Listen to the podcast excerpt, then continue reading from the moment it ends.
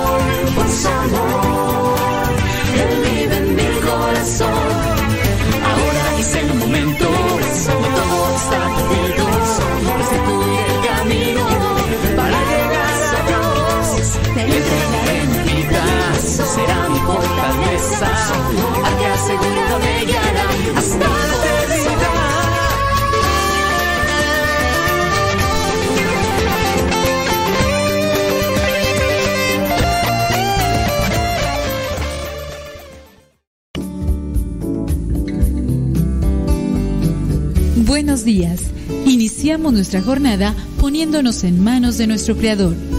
Pedimos su gracia para enfrentar como hijos suyos cada reto que la vida nos presente, acompañados de María, la dulce Madre que nos invita a proclamar las grandezas del Señor. Camina con nosotros en radiocepa.com, emisora católica de los misioneros servidores de la palabra.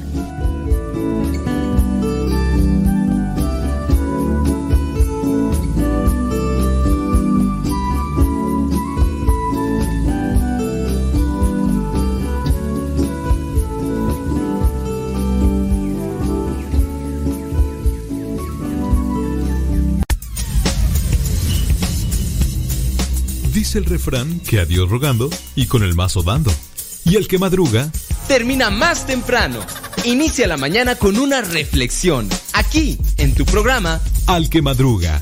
Con el padre modesto Lule Zavala. Comenzamos.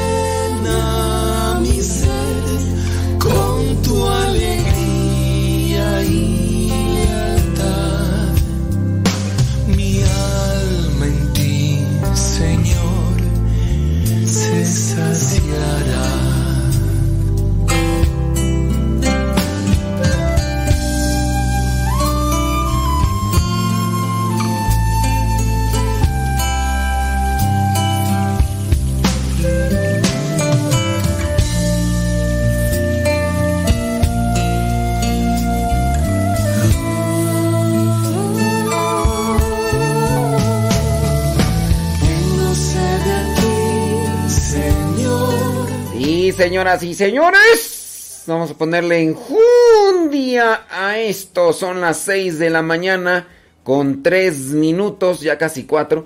6 de la mañana con 4 minutos, hora de California. Son las 8 de la mañana con 4 minutos, 3 minutos, bueno, 4, 3, 3 minutos todavía. 6 de la mañana con 3 minutos, bueno, ya 4. ¿Me espero que sean las 4? Sí, me voy a esperar, ya. 6 de la mañana con 4 minutos, hora de California. Son las 8 de la mañana con 4 minutos, hora del centro de México. Texcoco, Estado de México, lugar de- de- desde donde nosotros transmitimos. Son las 9 de la mañana con 4 minutos, hora de Nueva York, la Florida y otros lugares más. Bueno, pues ¿qué quiere que le diga? Pues que Dios le bendiga, hombre. Pues ya estamos aquí en... Oiga, feliz año nuevo. Sí, feliz año nuevo. ¿Cómo, cómo que no? Sí, tiene que ser feliz año nuevo. ¿Sabe por qué? Porque es nuevo año litúrgico. Feliz año nuevo litúrgico. No se acostumbra dentro de la iglesia, pero sí, es feliz año nuevo litúrgico. Hemos iniciado el día de ayer con el primer domingo de Adviento, un nuevo año. En- comenzamos el ciclo C, el año par. Esto es para las personas que pues se han dado la oportunidad a conocer un poquito más de la liturgia y entienden esos términos y esas cuestiones saben para qué sirve todo lo demás y para aquellos que incluso hasta sirven dentro de la iglesia. Estamos ya entonces en el ciclo C, año par y qué más tú. Pues ya, ya con eso, ya con eso. Ciclo C, año par y, y listo, calisto. El tiempo de adviento, tiempo de espera con la tarde del sábado antes del primer domingo de Adviento comienza lo que vendría a ser el año litúrgico. Bueno, déjeme ver por acá que tengo, que tengo. Tengo noticias, noticias y demás. Bueno, si tienen preguntas, comentarios con relación a esto de del Adviento y todo eso, pues bueno, pueden hacer sus preguntas y ahorita a ver si nos damos tiempo para mirar sus comentarios y todo eso y les vamos respondiendo poco a poco. Corona de Adviento, eh, si ustedes tienen a bien de tener adornos o símbolos que preparen también su corazón en sus hogares, ya sea el árbol, ya sea el nacimiento, ya sea una corona de Adviento, que no nada más sean cuestiones de, de, as- de accesorio, ahí nada más de adorno. Ojalá y también les den un uso, que ustedes puedan, no sé, en este caso, disponer un tiempo antes de ir a dormir, encender la vela, una vela de la corona de Adviento y, y a partir de ahí hacer una pequeña oración o rezar el Santo Rosario y todo eso. ¿Cuál vela van a encender? La corona debe tener cuatro velas. Hay unos que le ponen cinco, pero esa vela número cinco nada más la encienden y eso si se acuerdan el día 24 en la noche. Yo les digo, pues ¿para qué la vela? Mm, Pero bueno, a los que quieran. La vela, la corona con cuatro velas. Tres moradas y una rosa. Nada que, que roja, que verde, que, que... No, no, no, no. Tres moradas y una rosa. La rosa se va a encender a partir del tercer domingo de Adviento. Este es el primer domingo, esta es la primera semana. Durante toda esta semana, una, una vela color morado. El color morado dentro de Adviento significa espera. Entonces, una vela. Entonces voy a rezar. Bueno, voy a hacer una pequeña oración. Ya nos vamos a ir a dormir. Bueno, pues es más, tengo ahorita chance de rezar antes de irme al trabajo unos 10 minutitos. Me pongo ante la presencia de Dios, enciendo ahí la vela y, no la vayan a dejar prendida, pues obviamente puede causar por ahí algo. Entonces, eso, utilizar la corona de Adviento para que también nutra lo que vendría a ser la fe. Son signos. Son signos, ahí la, la corona pues ustedes mismos la pueden hacer o la pueden comprar, dependiendo, ¿no? Pues ya si ustedes tienen la posibilidad, la compran y le ponen. Eso sí, pues tengan cuidado, tengan también presente que en la medida en que más se enciendan la vela, pues más se va a desgastar. Y entonces, después, ay, es que hay, hay personas que tienen ese conflicto. Llevaron a bendecir la corona. Hay otros que no la llevan a bendecir. Ah, entonces no la puedo utilizar porque no está bendecida. No, también igual utilícela. La oración es lo que ahí va a ser la base fundamental. Ahora, que yo la fui a bendecir con estas velas. Y pues ya se acabó la vela porque yo rezo todos los días, todos los días. Uy, soy bien así en la mañana y en la noche, a mediodía y la enciendo rato. Ya se me acabó la vela. ¿Y ahora qué hago? Este, tengo que llevar la otra vela a bendecir. No, no la tienes que bendecir la otra vela. Si se te acabó la una vela, pues pones otra y listo. Ahora, aquí viene otra cuestión. Ustedes dirán, el próximo domingo voy a encender la segunda vela. ¿Qué color? Morado. El tercero va a ser el color rosa. Muy bien. Eh, a partir del segundo domingo, ¿qué? ¿Voy a encender la segunda vela y la primera no? No, también enciende la primera y enciende la segunda. En el tercer domingo, la rosa. Ahora que no tengo color rosa, no te preocupes. Bueno, puedes utilizar también un color morado. Las cuatro velas, color morado. Bueno, el tercer domingo vas a encender la, la vela número 3, ¿no? Vas a encender las otras dos velas también. Entonces, las tres velas encendidas. Y así hasta que terminemos con la semana número 4. Encender las cuatro velas. Hay algunos que le ponen listones, hay algunos que le ponen incluso allí algunas esferas, hay algunos que les ponen algunas manzanas. Acuérdense que todo es un adorno. Es un adorno allí y, viene a ser pues una, forma como un, un símbolo, es un signo. Un signo que nos ayuda a, a preparar. Así como, como la vela. La vela también es un símbolo, es un signo. No quiere decir que si, si enciendo una vela, Dios me escucha. Si no enciendo velas, Dios no me escucha. No, Dios nos escucha. Pero, y ciertamente las velas, pues, crean un ambiente, nos preparan para que podamos hacer nuestra oración con más devoción, con más atención. Incluso, pues, las velas preparan hasta otro tipo de ambientes, ¿no? Una cena romántica, una vela ahí, pues, prepara también el ambiente, las luces y todo eso, pues, traen algo ahí. Las luces en la casa, no sé si ustedes acostumbran a colar o colocar muchas lucecitas ahí. O qué, qué más ponen, el arbolito. Eh, sí, lo del, de este señor gordo con barba blanca y eso, de- eso no es cristiano, oiga. O sea, van a decir, ay, pues tampoco el, el árbol de Navidad, el árbol de Navidad que no sé qué, que no sé cuánto. Son símbolos que se les da un significado. Dentro también lo que es la misma corona de Adviento, también tiene algunas parti- eh, particularidades que se conectan con otro tipo de costumbres. Pero lo importante aquí es, yo, esta corona de Adviento, yo, el arbolito de Navidad, ¿qué sentido le doy?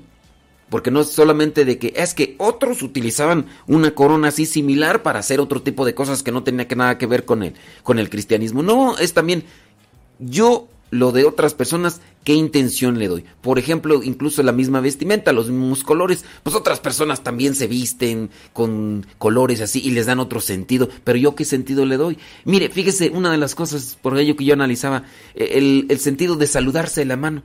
Eh, Nos- nosotros nos saludamos con las manos así, bueno, con las días, bueno, ahorita por lo del, era lo del bicho ese, así de, de puñito, ¿no? De, puñito. Y, pero nos saludamos de mano. Y eso también estaba en la antigüedad, que era con otras costumbres, otras intenciones, era transmisión de poder y todo eso. Pero, pues en la antigüedad es para decir, ¿sabes qué? Eh, me caes bien, este, me da mucho gusto saludarte, qué bien que está, dame la mano. Eso, así, de amistad. El sentido es de amistad. Es decir, hay que también tener mucho cuidado en la intención que le damos a los signos y a las formas en las que nos tratamos para que, pues,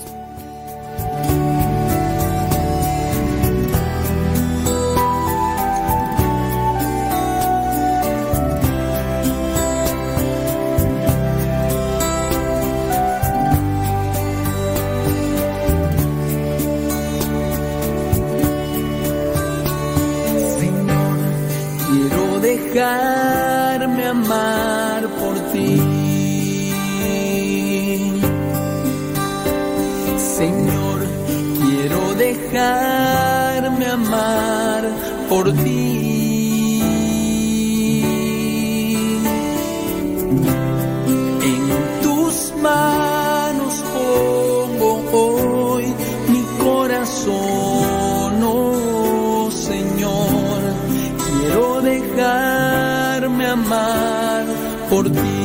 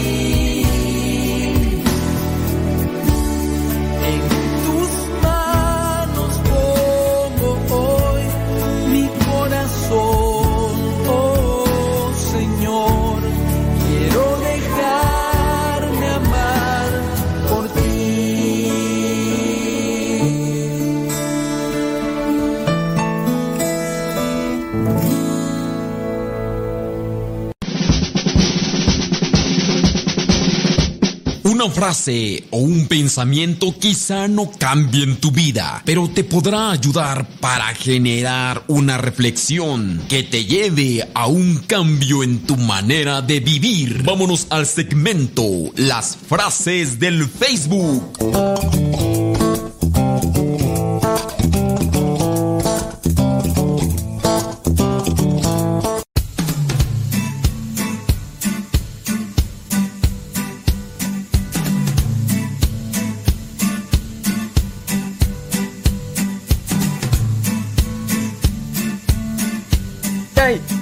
Son 16 minutos después de la hora, 16 minutos después de la hora. Saludos a los que nos dicen dónde nos escuchan. Gracias, dice por allá, déjame ver. Yolanda Morales en San Diego, California. Mari Viguri, allá está en Cuautitlán, Izcali, Estado de México. Gracias, muchas gracias. Saludos a Lenali, dice que está allá en Perú, dice feliz año nuevo litúrgico.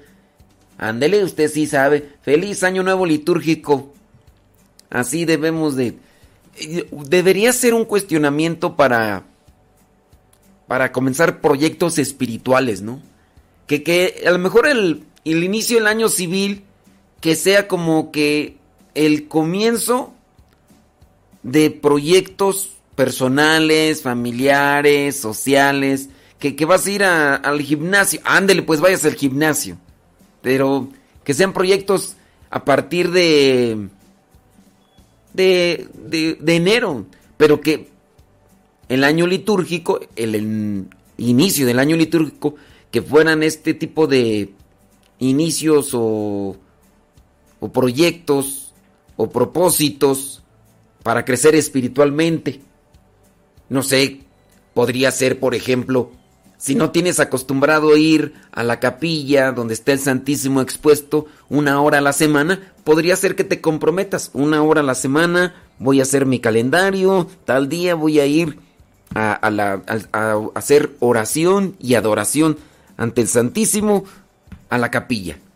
O a lo mejor ya vas un día que te propusieras otro día, o a lo mejor tres, a lo mejor no rezas el Santo Rosario, que te pusieras rezar el rosario todos los días. Bueno, voy a rezar el rosario todos los días. Bueno, pues a lo mejor no lo rezas todos los días y dices, no, pues no, pues por lo menos una vez a la semana. Así comenzar, ¿verdad? O a lo mejor ya lo rezas una vez a la semana, que lo rezaras cada tercer día. Ya lo rezas cada tercer día. Ahora sí, de harina las tortillas. Hay que buscarse los espacios. Muchas veces le damos más tiempo a otras cosas, sino, ¿qué más? Mm, la liturgia de las horas. Si tú, por ejemplo, no rezas la liturgia de las horas, que te intereses por rezar la liturgia de las horas. Ahora es a veces no está un tanto más práctico. Descargas una de las aplicaciones que existen de la liturgia de las horas. Si tienes conexión a internet, todos los días se va a estar actualizando lo que vendría a ser la parte que deberías de rezar. Si no tienes mucho conocimiento, pues preguntar, oye, ¿qué, ¿cómo se reza aquí? Las laudes se rezan en la noche, ¿a qué horas? Las vísperas se, rezan en la media, en la madrugada. Porque en la liturgia de las horas está el rezo del oficio, está el de las laudes, está el de la tercia. El de la tercia tiene su horario más o menos específico. El de la sexta también. El de la nona también. El de las vísperas también. Y el rezo de las vísperas también. O sea, y si antes rezabas y ahora no rezas, pues que pudieras iniciar este año litúrgico con ese tipo de propósitos. Así de, ah, yo me comprometo a esto y lo otro, aquello, ¿verdad? Podría ser. Eh, saludos desde la República Dominicana, dice. mm. Dice que anda visitando a su hija, que ya pronto va a tener a su bebé. Dice que nos pide oración, eh, es su primer nieto. Y a su hija Fanny. Dice, para que todo salga bien, dice Chala Ponciano de Cips, anda allá en, en República Dominicana. Allá, promueven eso allá, Chela. Diles a los demás ahí que nos escuchan allá en República Dominicana. Saludos, dice Erika Gómez desde California. Ándele pues. Saludos, dice María Camino desde Chandler, Arizona. Lupita Velázquez desde Tracy, California. Ándele. Saludos, dice mm, Vanessa Zapata desde Texas. Gracias. Saludos, déjame ver por aquí. San, san, san, san. En Los Ángeles, California. Bueno, ahorita seguimos leyendo ahí los mensajes de las personas que nos mandan. Vámonos a esas frases del Facebook. Frases que pueden causar impacto en nuestras vidas y otras. Oiga, yo me quedé conectado con, con el pasaje del día de ayer de Lucas 21, 34. Creo que esta me lo aprendí, sí. Lucas 21, 34.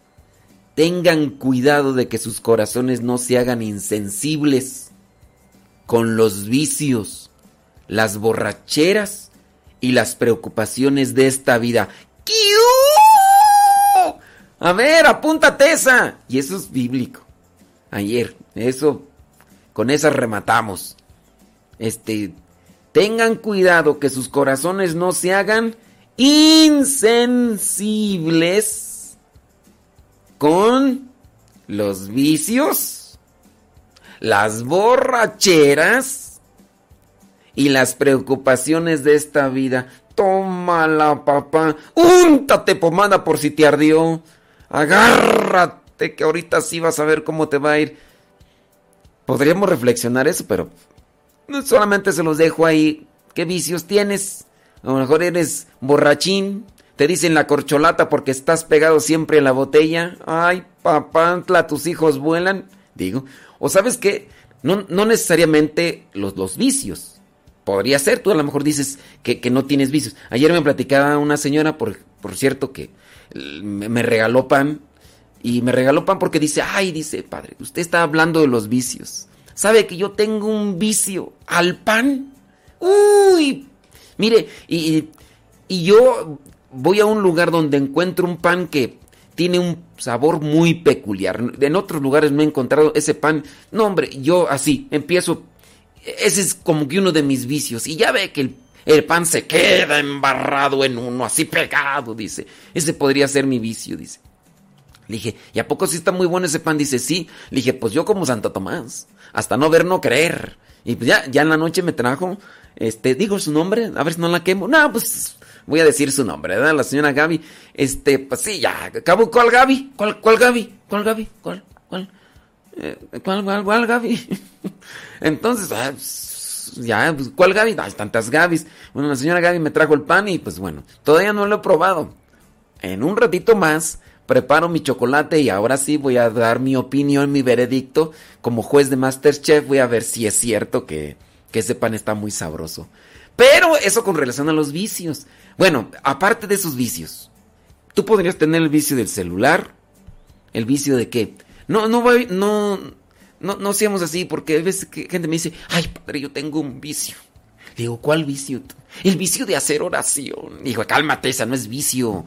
¿Cómo, cómo va a ser vicio ese? No, el vicio es lo que, que lastima, que, lo que perjudica. Eso que tú tienes que repites continuamente se llama hábito, porque es bueno. Las cosas que nosotros hacemos, por ejemplo, ejercicio. En el ejercicio puede ser un hábito, pero si ya cuando ya empiezas a caer, por ejemplo, en el caso de los de los hombres que ¿cómo se llama tú cuando son así muy ay, se me va el nombre que, que son también muy vanidosos, bueno, ahí también ya sí ya que ya está haciendo siempre ejercicio y no se preocupa. Ah, bueno, ahí sí ya hay que hay que moderarle, pero distingamos entre un vicio en aquellas cosas continuas repetitivas, repetitivas que hacen, pero que nos hacen daño, ese es vicio. Cosas buenas, ah, es que yo hago mucha oración. Uy, padre, yo tengo un vicio, dicen algunas personas. Me gusta ir mucho. Es un hábito. Las cosas buenas son hábitos. Las cosas repetidas buenas son hábitos. Las cosas repetidas malas son vicio. Bueno, no también son tan malas, ¿verdad? Porque más bien las cosas no moderadas, así repetidas, son vicios. Pero sí hay vicios, por ejemplo, el del cigarro, el del alcohol, el de las drogas, cannabis y los brownies de cannabis. Ya ves que hay personas que, uy, hasta hacen de esas cosas y qué barbaridad y todo lo demás. Pero bueno, no deja de eso y hasta los dejan ahí para que otras personas los agarren. Dios los perdone.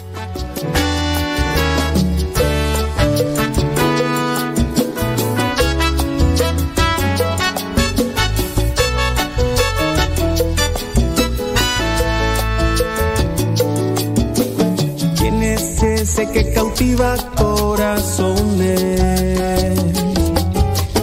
¿Quién es ese al que siguen muchos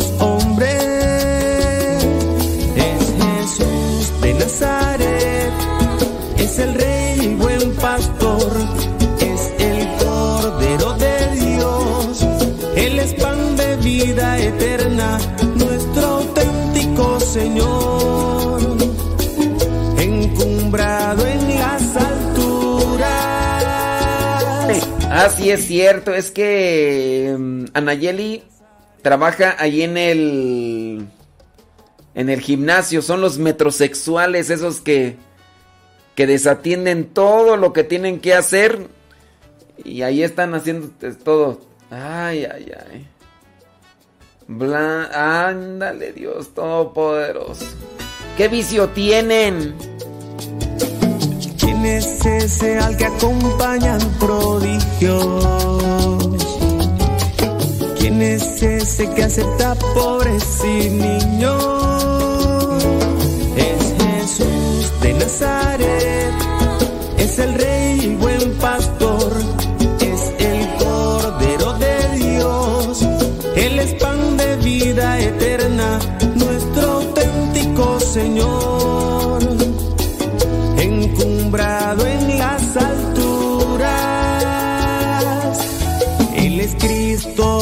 Jesús de Nazaret.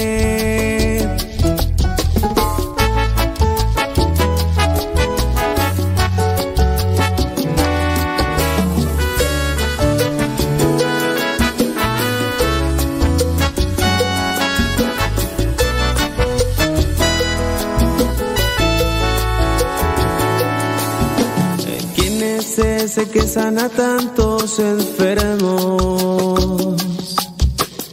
¿Quién es ese que alivia el sufrimiento?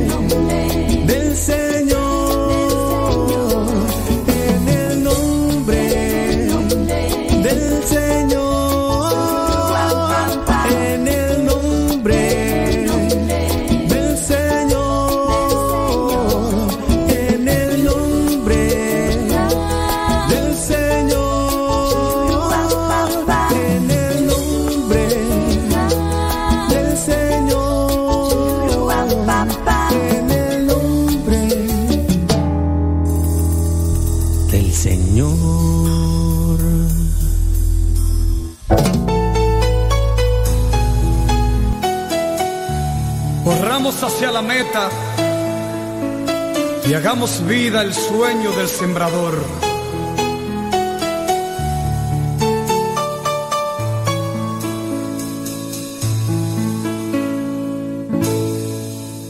El Señor nos llama al campo a sembrar, a sembrar, a sembrar.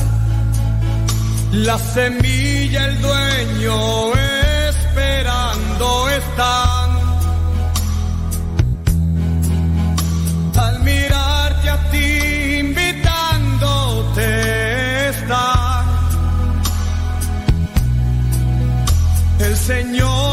Señor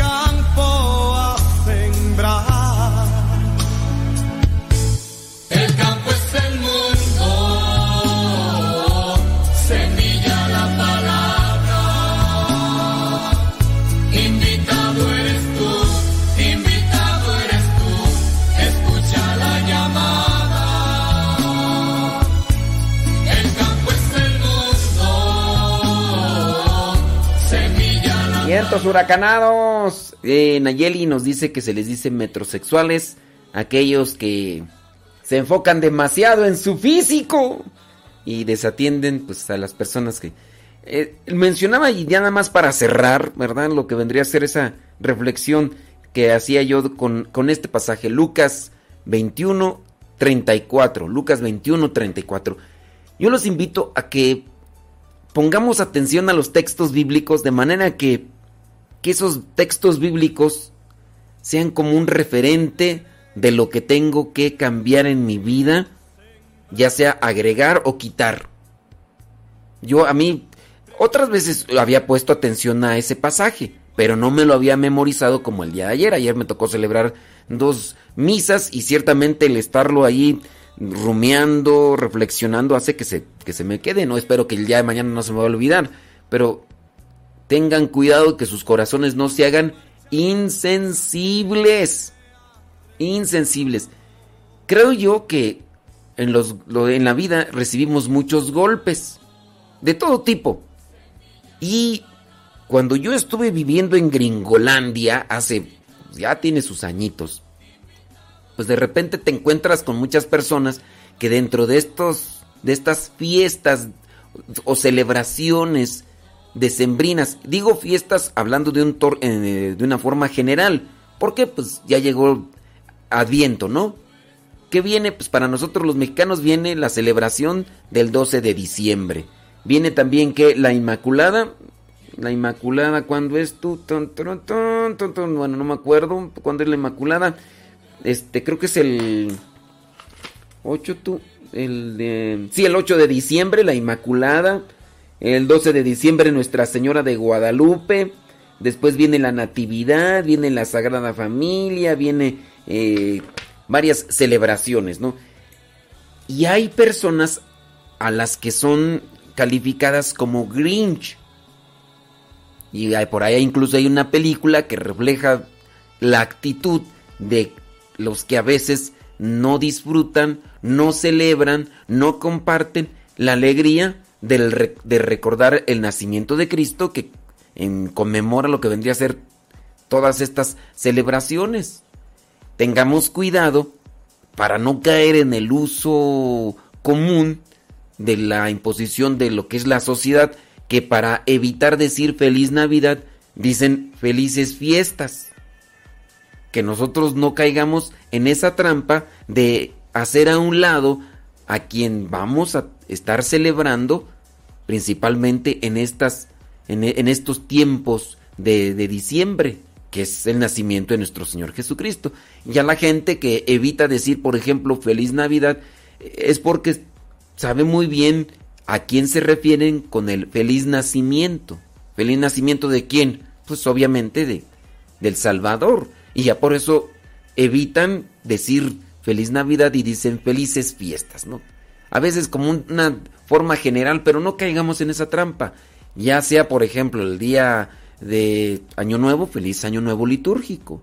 Llega el día 24 y 25 y todo el tiempo de Navidad. Ahora sí, feliz Navidad, feliz Año Nuevo, digo, dentro de estas cosas. Y pues no caigamos en eso, ¿verdad? Porque sí, decía que para cerrar con esto de Lucas 21:34, dice que tengamos cuidado de que nuestros corazones no se hagan insensibles. Disfrutemos. Hay que compartir. Los vicios, las borracheras y las preocupaciones de esta vida nos pueden hacer insensibles. Las preocupaciones de esta vida nos pueden hacer insensibles. Y pueden ser preocupaciones buenas, pero a su vez nos pueden hacer insensibles. ¿Quién no a veces está dentro de un grupo parroquial y tiene diferentes actividades? Puede ser el mismo párroco, el mismo sacerdote encargado, pero tiene tantas preocupaciones que se hace insensible. Que ya tiene que dirigir la procesión de acá, no sé qué, que ya tiene que hacer una celebración acá, que tiene que hacer un bautismo por allá, que tiene que ir a confesar a unas personas por allá, que tiene que hacer por otro. Pero no se da tiempo para orar. O no nos damos tiempo a veces para orar, para meditar. Y a veces también las personas no tienen conciencia, porque están ahí detrás del sacerdote exigiéndole y saben que tiene su tiempo para orar en determinado un esquema y todo, y ahí están las personas y a veces no tienen ese tiempo y pierden a veces la oportunidad y quieren que de modo caprichoso quieren que se les atienda cuando ellos quieren. Entonces también deben de ser considerados con el sacerdote que si coloca dentro de un programa de actividades el momento en el que se va a dedicar la oración, no sean imprudentes Y no sean inconscientes, no sean insensibles también, y no le quiten al sacerdote ese tiempo que a lo mejor ustedes saben que, que ha dedicado para la oración. A lo mejor ustedes llegan a la capilla y encuentran que el sacerdote está orando. Ay, ahí está el padre orando. Ahorita voy a ir para que me confiese, ¿no? Padre, ¿me puede confesar ahorita? Porque ya me tengo que ir, ¿eh? Tengo yo muchas cosas. Usted como no tiene nada que hacer, está aquí, está haciendo oración. Y, oiga, padre, ¿podría o en qué momento podría confesarme? No sé si pueda terminando su oración y ya si no, pues si quieres de una vez. Pero hay gente que es muy imprudente e insensible. También el sacerdote, si no hace oración, puede caer en la insensibilidad por tantas preocupaciones que tiene. Y ya entonces empezamos a gritar, empezamos a maltratar, empezamos a ofender, empezamos a hacer mal a la gente y, y pues no. Entonces, tengan cuidado de que sus corazones no se hagan insensibles lectura del día de ayer con el que inicia el nuevo año litúrgico. Que eso vaya marcando nuestros días para que sea una pauta, una orientación para que nosotros no, nos hagamos insensibles. Ya ven, hay tantas personas que en la insensibilidad maltratan. Incluso hasta sin palabras altisonantes. Puede ser hasta solamente con el tono de voz. Ya, no me molestes. Que, que dije que te calles ciertamente es una orden de guardar silencio, pero en el tono en el que está haciendo, eso es a veces lo que más lastima. O incluso hasta la misma mirada, la persona es insensible y está poniéndole unos ojos de pistola, dicen allá en mi rancho. ¡Uh! Si con esos ojos, mira, si esos ojos fueran pistola, ya me hubieras matado. ¿Qué manera de mirar despreciando? Así como que haciendo menos a una persona, haciéndole una barrida de arriba abajo, como si... Mm. Y, y, así, hasta con la misma mirada, con la misma actitud de desprecio, mirando así por encima del hombro de las personas, o con la misma, la palabra, cuando el tono no es adecuado. Y somos insensibles y no nos damos cuenta. Oye, ¿no te diste cuenta cómo maltrataste a esta persona? ¿Cómo le hiciste mal? Yo sí me sentí mal de cómo le hablaste. Pues tú, pero yo no. Ustedes lo que pasa que son de conciencia de cristal, cristal. Ustedes ya con cualquier cosita, no, pero es que también le dijiste que esto y lo otro, pero se lo dijiste con un tono bien rasposito, bien acá.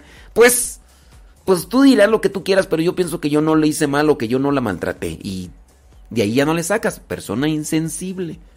Y eso es sin duda lo que más daña. las personas se van separando poco a poco, los matrimonios se van separando porque son insensibles ya. Ya no hay la sensibilidad, el cariño, el detalle, el acercamiento con sus parejas. Muchas esposas se quejan de eso, de los esposos que ya son fríos. Los esposos antes, cuando eran novios, sonreían. Uy, sí, sonrientes, ¿cómo estás, mi vida? Ay, mi cielo, mi amor, mi... Ay, bomboncito, que no sé qué, que no sé cuánto. Pasa un año, dos, tres años y ahorita cómo andan con su cara de sargento mal pagado. Todos ahí con insensibles. Así al principio te llevaba flores cuando andaba ahí cortejando y todo, ya después de cuando se casaron, ya te ha llevado flores por ahí alguna vez, por ahí se acuerda, de vez en cuando, los primeros años de aniversario te traía flores, y ya después ya nada de nada, y, y ahorita ya ni los buenos días, antes cuando amanecían ahí en la misma cama, ¿verdad? Tortolitos, recién luna de miel, buenos días mi vida. ¿Cómo estás? Mm, no te doy un beso en la boca porque me, huele la buchaca, pero te lo doy en la frente. Buenos días. Mm, mi amor. Y ahorita ni te saludan, ni nada, y antes te decía, ¿cómo amaneciste, mi vida? Y ahora te dice, ¿cómo amaneciste? Pues ahí están las diferencias. Insensibilidad. Insensibilidad. Cuando son tus primeros hijos, o tu primer hijo, ¿cómo lo tratas? Ay, mi vida, mi bebé. Eso sí, te empieza ya a tirar las cosas, y ya se te junta otro chamaco, y ya son tres chukis tres chukis que andan ahí y andas ahí grite y grite y deja ahí, tentó, nomás agarrón, tú no tienes las manos quietas, dejas esto. Deja tu hermano que no sé qué van a ver, te estoy diciendo. Insensibilidad y no se da uno cuenta hasta qué punto también están lastimando a sus a sus chukis. Y cierto, o sea, puede ser que los niños sean más hiperactivos y todo el rollo, pero también la insensibilidad. Iniciamos tiempos de espera, de alegría, de esperanza, pero hay que cuidar mucho el corazón para no ser insensibles. Hay muchas cosas que tenemos que corregir todos, everybody, everybody, hasta yo Johnny Laboriel. Y pues hay que trabajar.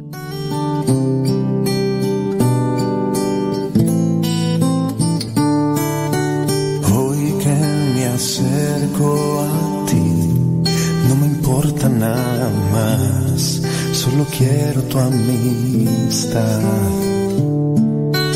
Quiero decirte que ya, ya no puedo caminar ni jugar con tu bondad. Conoces mi corazón, siempre te fallo, Señor.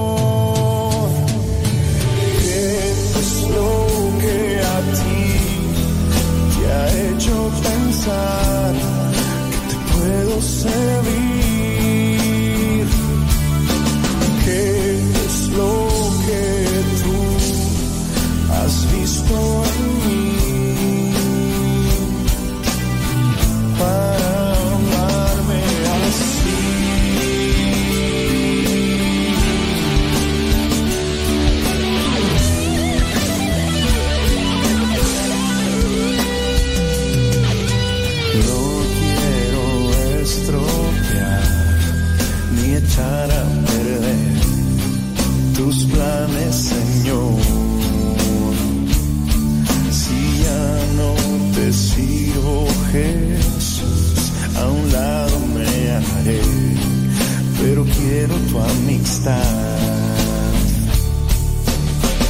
Conoces mi corazón siempre te fallo, Señor. ¿Qué es lo que a ti te ha hecho pensar que te puedo servir?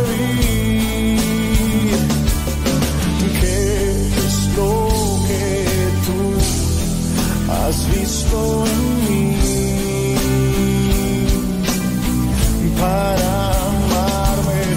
¿Qué es lo que a ti te ha hecho pensar que te puedo servir?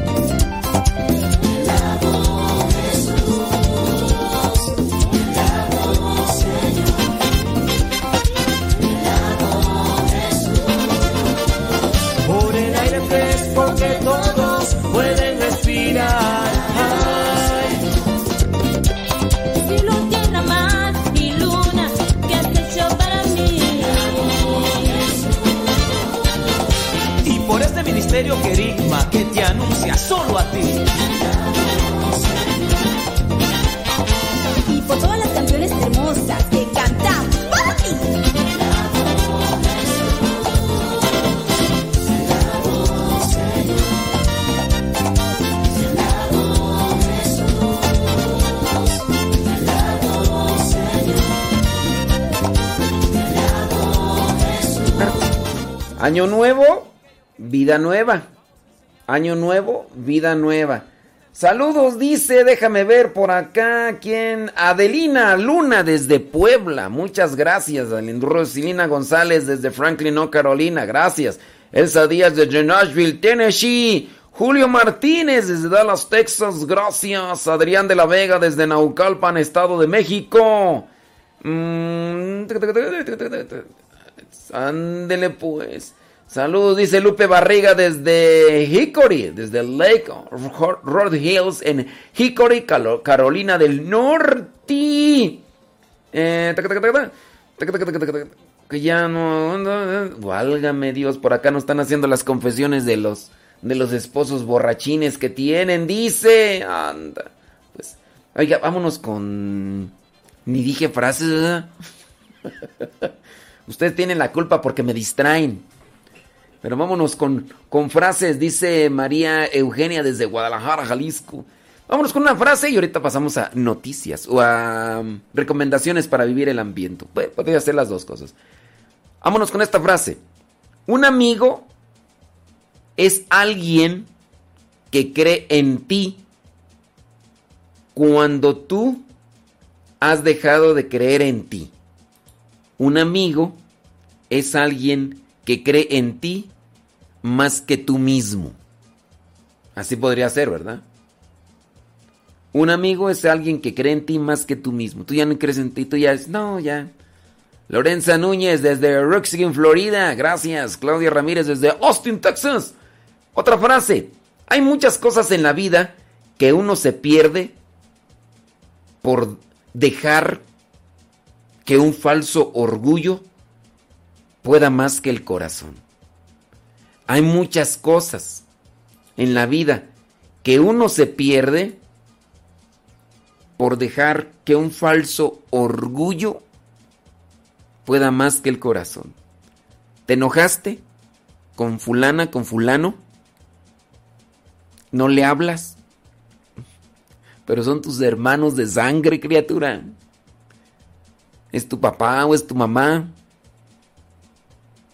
Y no les hablas. ¿Todo por qué? Por un falso orgullo. Puedes decir, es que ellos, pues sí, ellos podrán tener sus defectos, pero tú no te hagas igual. Porque cuando les dejas de hablar, cuando le dejas de hablar a alguien, porque dices, es mala onda, o sea, es una persona gacha, te estás haciendo igual, te estás poniendo al mismo nivel. Y pues no. Digo, en ocasiones uno tiene que aislarse, separarse de ciertas personas. No hay necesidad. No tengo por qué estar yo con una persona tóxica en específico. Pero cuando hablamos de estos vínculos sanguíneos en los cuales tenemos la obligación de ayudarnos, de cuidarnos e incluso hasta de soportarnos, ahí tenemos que buscar la manera. En su caso, si la otra persona no quiere cambiar, pero por lo menos tú no caigas o no te coloques en el mismo nivel de gachez. Digo, digo. Vámonos a otra frase. Si se pierde dinero, no se pierde nada. Si se pierde salud, se pierde algo. Si se pierde la paz, ahí se pierde todo. Cuando se pierde la paz, se pierde todo. Si se pierde dinero, no se pierde nada, el dinero va y viene. Ahorita tienes, al rato no, al rato sí. Si se pierde la salud, se pierde algo. La salud muchas veces ya no se puede recuperar. Te descuidaste en tu alimentación, te descuidaste en tus hábitos de ejercicio, no caminabas, no hacías ejercicio, nada más consumiendo glucosa o, o harinas o chocolate. Este, o, o no comías, porque hay unos que no comen, hay unos que que no comen ni nada. Mucho cuidado, mucho cuidado, porque la salud no regresa. Si se pierde, se te amuela un riñón, pues sí, a lo mejor va a decir gente, ay, sí, pues voy y me hago una operación. Pues una operación es como ir a comprar un refresco, como ir a comprar un pan o algo. No, no puedes decir, nah, pues al rato me voy y consigo otro pulmón, ¿no? Voy, consigo otro corazón. No, la salud no regresa. Si se pierde la paz, se pierde todo. Entonces tengamos cuidado de que sobre todo en nuestra vida esté la paz. Pero que la fuente sea Dios. Que la fuente sea Dios. Y en estos tiempos, aprovechemos, iniciamos un nuevo año litúrgico. Voy a tratar de, de hacer crecer en mí la esperanza y como consecuencia la paz. La esperanza y la paz. Dios va a ser la fuente de esa esperanza y esa paz. En Él voy a poner mi confianza, voy a poner lo que me toca, voy a hacer lo que me toca. Pero, pero, voy a dejar que Dios sea el que reine en mi vida. Dios por encima de todo. Dios primero que todo. Bueno, vámonos a otra frase. Eh, lo que te hace rico no es cuánto dinero tienes en tu cuenta bancaria, sino cuánta alegría y paz tienes en tu corazón. Con esto no hay que decir, ah, entonces ¿para qué trabajo? No, entonces ¿para qué me esfuerzo? No, no estamos diciendo que tiene uno que quitar las cosas materiales. Disfruta de las cosas materiales. Disfruta de las cosas materiales de manera que puedas tener esa alegría y esa paz. Pero ya cuando no tienes paz, cuando ya tienes mucha preocupación, angustia, estrés, ya vives prácticamente ahí así, pues ahí no, hay que tener mucho cuidado. Mucho, pero mucho cuidado. Lo que te hace rico no es cuánto dinero tienes en tu cuenta bancaria, sino cuánta alegría y paz tienes en tu corazón. Hay que trabajar duro y macizo, pero primero hay que buscar la paz y la alegría en nuestro corazón. Vámonos a otra frase. Te amo es una frase muy fuerte para ser dicha en vano. Te amo. Uy, cuántas veces no podríamos decir. Oye, está esa canción de esa de Alejandro, este, la de Alexander Hacha, ¿no? ah, no, también la de. Ahí esa la de Joan Sebastián, sí. No, pero la de Alexander. Te amo. Más a la Sara, Sara, Sara, Sara. Oye, por cierto, está muy chida la canción ahí de, Alexander Hacha y Emanuela de La Guadalupana. Ahí con. También ahí sale con un rapero este. ¿cómo se llama? Beat. eh, no me acuerdo. Bueno, pero en fin. Eh, no, no, no. No, ese no. Es otro. Big Meta. Se llama el, el rapero que sale ahí con eh, Manuel y Alexander Hacha. Big Meta. Le mandamos un saludo. Ellos todos los días nos escuchan, ¿no? Porque sí, pues esfuerzan en ser buenos católicos Alexander Hacha y Emanuel y, y Big Meta. Les mandamos un saludo. Es que todos los días nos escuchan. ¡Uy, qué barbaridad! Este, te amo es una frase muy fuerte como para ser dicha en vano. Ama primero. Dilo después. Ama primero. Dilo después. No hay que decirla en vano, señoras y señores. Y esta última, con esta cerramos. Esta última dice así. ¿Dónde está? ¿Dónde está? ¿Dónde estás? ¿Dónde está? Las ideas no se imponen. Se proponen. Las ideas no se imponen. Se proponen. Ahí le vamos a dejar con eso para que ustedes trabajen en esas cuestiones. Ándele, pues déjame ver por acá. Ideas, ideas para. 10 ideas para. Para este tiempo de Adviento. Ahí les van rápidamente. Número uno, leer algo devocional, corto cada día. Coméntalo con más gente. Puedes juntar a tu familia, tu cónyuge o amigos y leer un tema algo espiritual. Hay muchos libritos con píldoras espirituales que te pueden servir para incrementar más tu cercanía a Dios, para fortalecer más tu cercanía con Dios. ¿Qué tipo de literatura espiritual? Pero hablando de literatura espiritual cristiana, ¿verdad? Porque luego por ahí andan metiendo otro tipo de literaturas espirituales que nomás no. Entonces, para vivir mejor este tiempo de, de- espera, incrementa tu vida espiritual para que te fortalezcas en ello. Lee por ahí un devocional, eh, por ahí hay frases, yo por ejemplo en mis redes sociales, ahí en el Facebook y en el Instagram les voy dejando ahí todos los días, todos los días una reflexión pequeña, un pensamiento, una cita bíblica, también una oración por ahí que voy ahí. Algunas personas me han preguntado que de dónde saco esas oraciones. Las saco de aquí, de allá, de allá y le acomodo y hago un chilaquil. Hago un licuado. ¿De, de dónde las saco? De aquí, de allá, de más allá y las acomodo y... Pero ahí están, ahí se las dejo yo para que ustedes las puedan ahí leer. leer. Y hay que buscar más cosas, tú. Hay que buscar más cosas espirituales porque sí necesitamos crecer.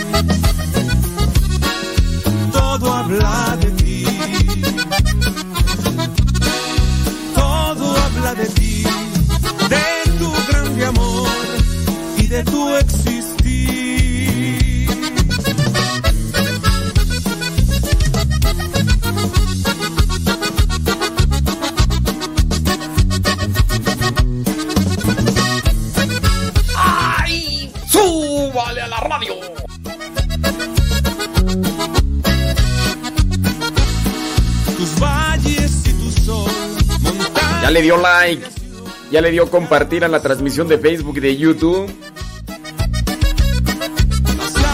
Ay, se lo agradezco si lo hace.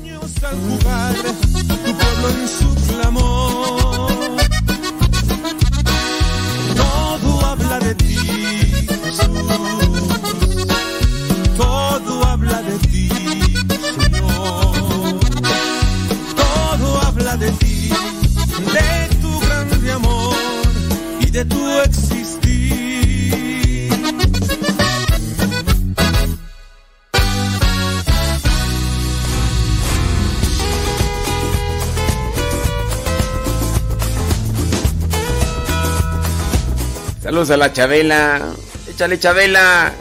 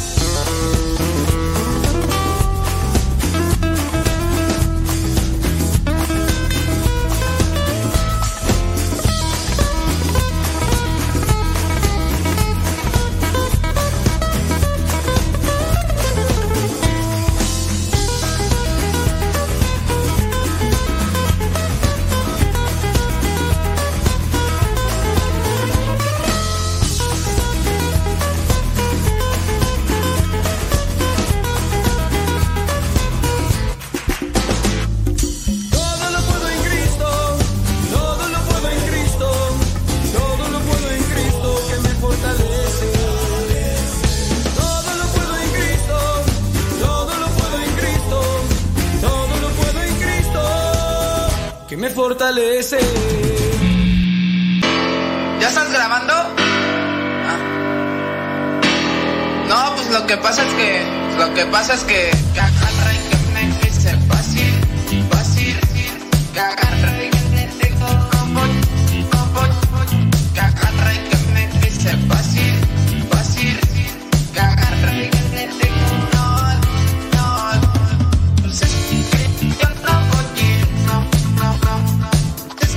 Tres minutos después de la hora. Son las nueve de la mañana con tres minutos hora del centro de México.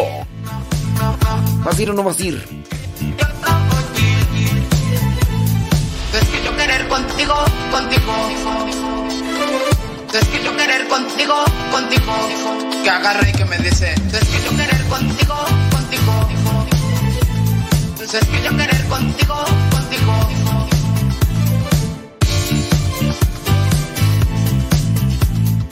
Estábamos con las recomendaciones para este tiempo de Adviento. Ya te mencioné, por ejemplo, la de eh, leer algo devocional corto para cada día. Muy bien. Eh, también puedes buscar, ¿qué más? Mm, consigue ratos para estar en silencio. Consigue ratos para estar en silencio. No necesariamente rezando.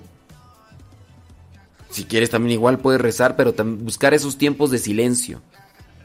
Y sobre todo esos lugares donde se puede meditar.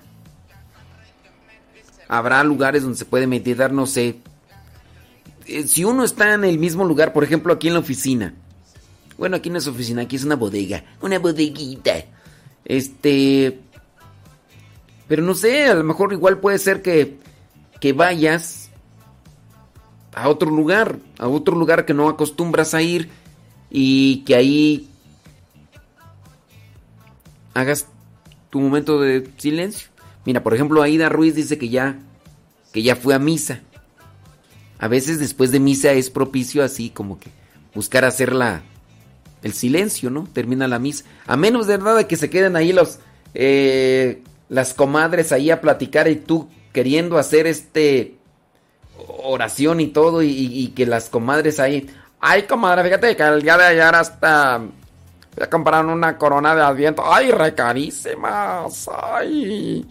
Y luego fíjate comadre que el día de ayer hasta mi, uno de mis nietos se cayó ay no hombre se cayó se, se golpeó no se, se cayó porque es bien ay no es bien hablador y se cayó, yo dije, ay, por fin, oh, Dios mío, ¿y quién sabe quién salió mi sobrino? No, perdón, mi nieto, man, que yo no sé por qué no le para la boca, en todo el tiempo estaba hable, y hable, y hable, y hable, hable. ¿Quién sabe quién saldría? Yo a veces les digo, ay, ese niño habla hasta por los codos, Dios mío, santo. Pero qué bueno que se cayó, porque, ay, es que luego uno está queriendo platicar y no, fíjate que ni a mí me dejan, pero yo no sé por qué tanta platicadora, hombre, Dios mío, le digo, a, le digo a mi hijo, le digo, ay, seguro salió a la mamá de la, de, de- de tu esposa, hable, hable, hable. Pero lo bueno es que se cayó, ay. Y, y estás ahí afuera, ahí en la misa, no afuera, te acaba de terminar la misa y quieres hacer oración y pues nomás, ¿no? Entonces, buscar el silencio. Número 3. Di no a tantas invitaciones. Está bien no hacerlo, no es obligatorio ir a todas las fiestas. Pues trata de ir y acompañar donde te sientas mejor, ¿no? Disfrutar, sobre todo. Disfrutar de, pláticas. Hay personas con las que a veces se puede platicar a gusto. Hay veces que no hay ni, ni, ni, tela de dónde cortar, ¿verdad? Pero hay personas que, ay, tienen ese don que... que co- ¿Cómo hablan? Dios mío santo. No, tienen temas, no, no, no, no, no, no. Yo creo que el... algunos a veces no tenemos plática y otras personas que nombren no tienen de no de no tienen algo de no que habla no tienen algo del ¿o cómo va? no tienen algo no tienen bueno esa. Ok entonces participa pero no de tantas celebraciones no andes brinque brinque de aquí por allá. Hay que reflexionar también el misterio número 4 busca música que te ayude a preparar este momento. Acuérdate que la música de Navidad es diferente a la música de Adviento. La música de Adviento te habla de preparación, de cambiar el corazón, de ven. Por ejemplo, podría ser esa de esa de Glenda, ¿no? Ven, Señor Jesús. Ven a mi vida. Ven, Señor Jesús. Ven, Señor Jesús. Yo no pongo música de Glenda, pero ustedes pueden buscarla, algo así. Algo así. Número 5. Decora algo que te despierte la alegría o el encuentro. Decorar. Las velas, lo verde, no sé. Ahí. La corona de Adviento. También, acuérdense, ya les mencioné. Eh, ¿Qué más tú? Mm, hay que ayudar también a los necesitados. Hay que trabajar en la caridad. Confesarse. Confesarse. Sí, hay que buscar cómo limpiar, pero hay que hacer una así un algún escrito. A ver, tengo que confesarme de esto y esto y esto y esto y esto y esto. Esto y esto y esto y esto y esto y esto y esto y esto y esto y esto. ¿Sí? Entonces, confesarse. Inicio de año, confesión. ¿Qué más tú? Mm, Pues ya no. A ver, algunos. Mm, mm, A ver, ¿qué más podríamos aplicar? Ver películas que inspiren. Eh, ve- ver películas que muevan a, a ser alegre o ser caritativo. Pero hay que seleccionar muy bien las películas. No nos vayamos con, con los, las propuestas del mundo. Con las propuestas del mundo que a veces pueden ser... Si ustedes me preguntan de películas, no sé, ahorita no me viene a la mente una para recomendarles. No, no me viene a la mente una así como que... Ah, esta película la puedes ver. No sé. Mm, ¿Quién podría ser tú? Eh, ¿Qué más? ¿Qué más? A ver, ¿ustedes qué, qué hacen en estos tiempos? Mira, tiempo de adviento. Bueno, la música, leer, la oración,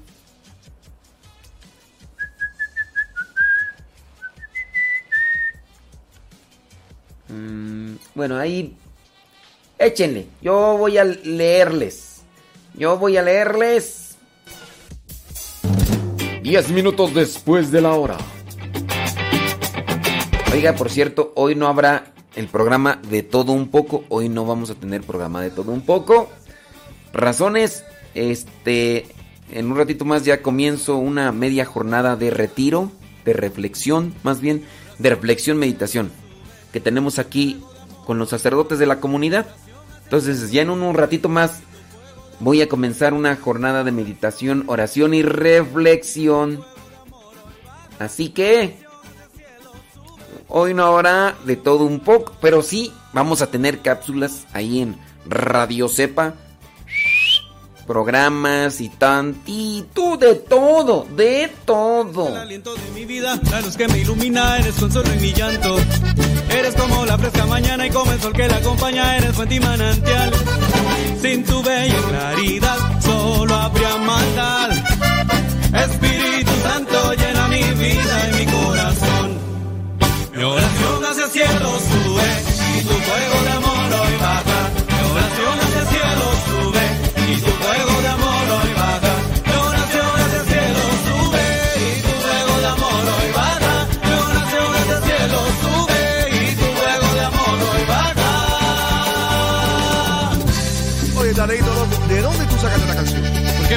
Oye, porque esta canción para el Espíritu Santo está incendida, prepara. ¿Qué no queda?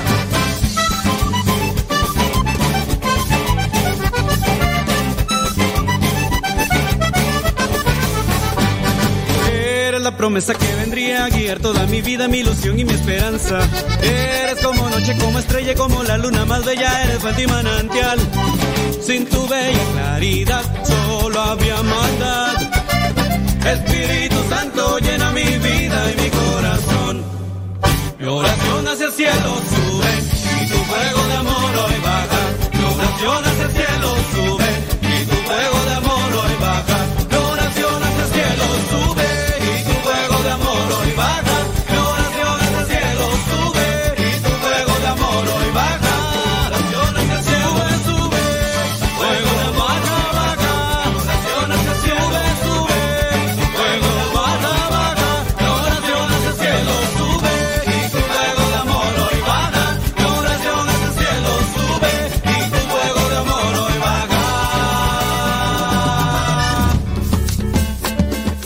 Dicen acá que por qué no hablo del año nuevo litúrgico, que muchos no saben. Pero, ¿qué quieres que te diga del nuevo año litúrgico? Mm, Ya ese rato les expliqué que este nuevo año litúrgico es del ciclo C, que corresponde a enfocarse en los evangelios de Lucas los días domingos, en su forma general de todo el año, que estamos en el año par. Este... mm, ¿Qué más? Que el- año litúrgico lo compone en diferentes tiempos. Comenzamos con el tiempo de Adviento, tiempo de Navidad. Después viene el tiempo ordinario, después el tiempo de Cuaresma, el tiempo de Pascua, después el tiempo ordinario y ya termina. Ya lo mencioné ese rato estas cuestiones. ¿Qué más quieren que les digamos del año litúrgico? Del nuevo año litúrgico. Pregunten, pregunten. Ya esto lo he repetido desde ese rato y ahorita y... Pero si tienen un cuestionamiento de que quieren saber, bueno, pues díganmelo, díganmelo y les respondo, pero pues es que no sé qué más decirles del nuevo año litúrgico, porque ya les estoy dando como que una forma general, ¿qué, qué les digo? Este, ¿cuándo termina el tiempo de Adviento? Pues el día 24 en la noche y termina y empieza ahí el 24 en la noche el tiempo de Navidad. ¿Cuándo termina la Navidad?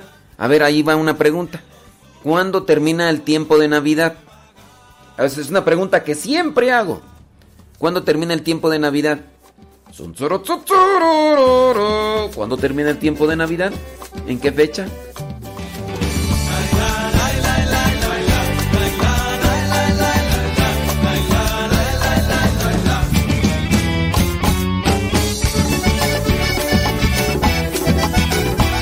Pregunten, pre pregúntenme. Pregúntenme.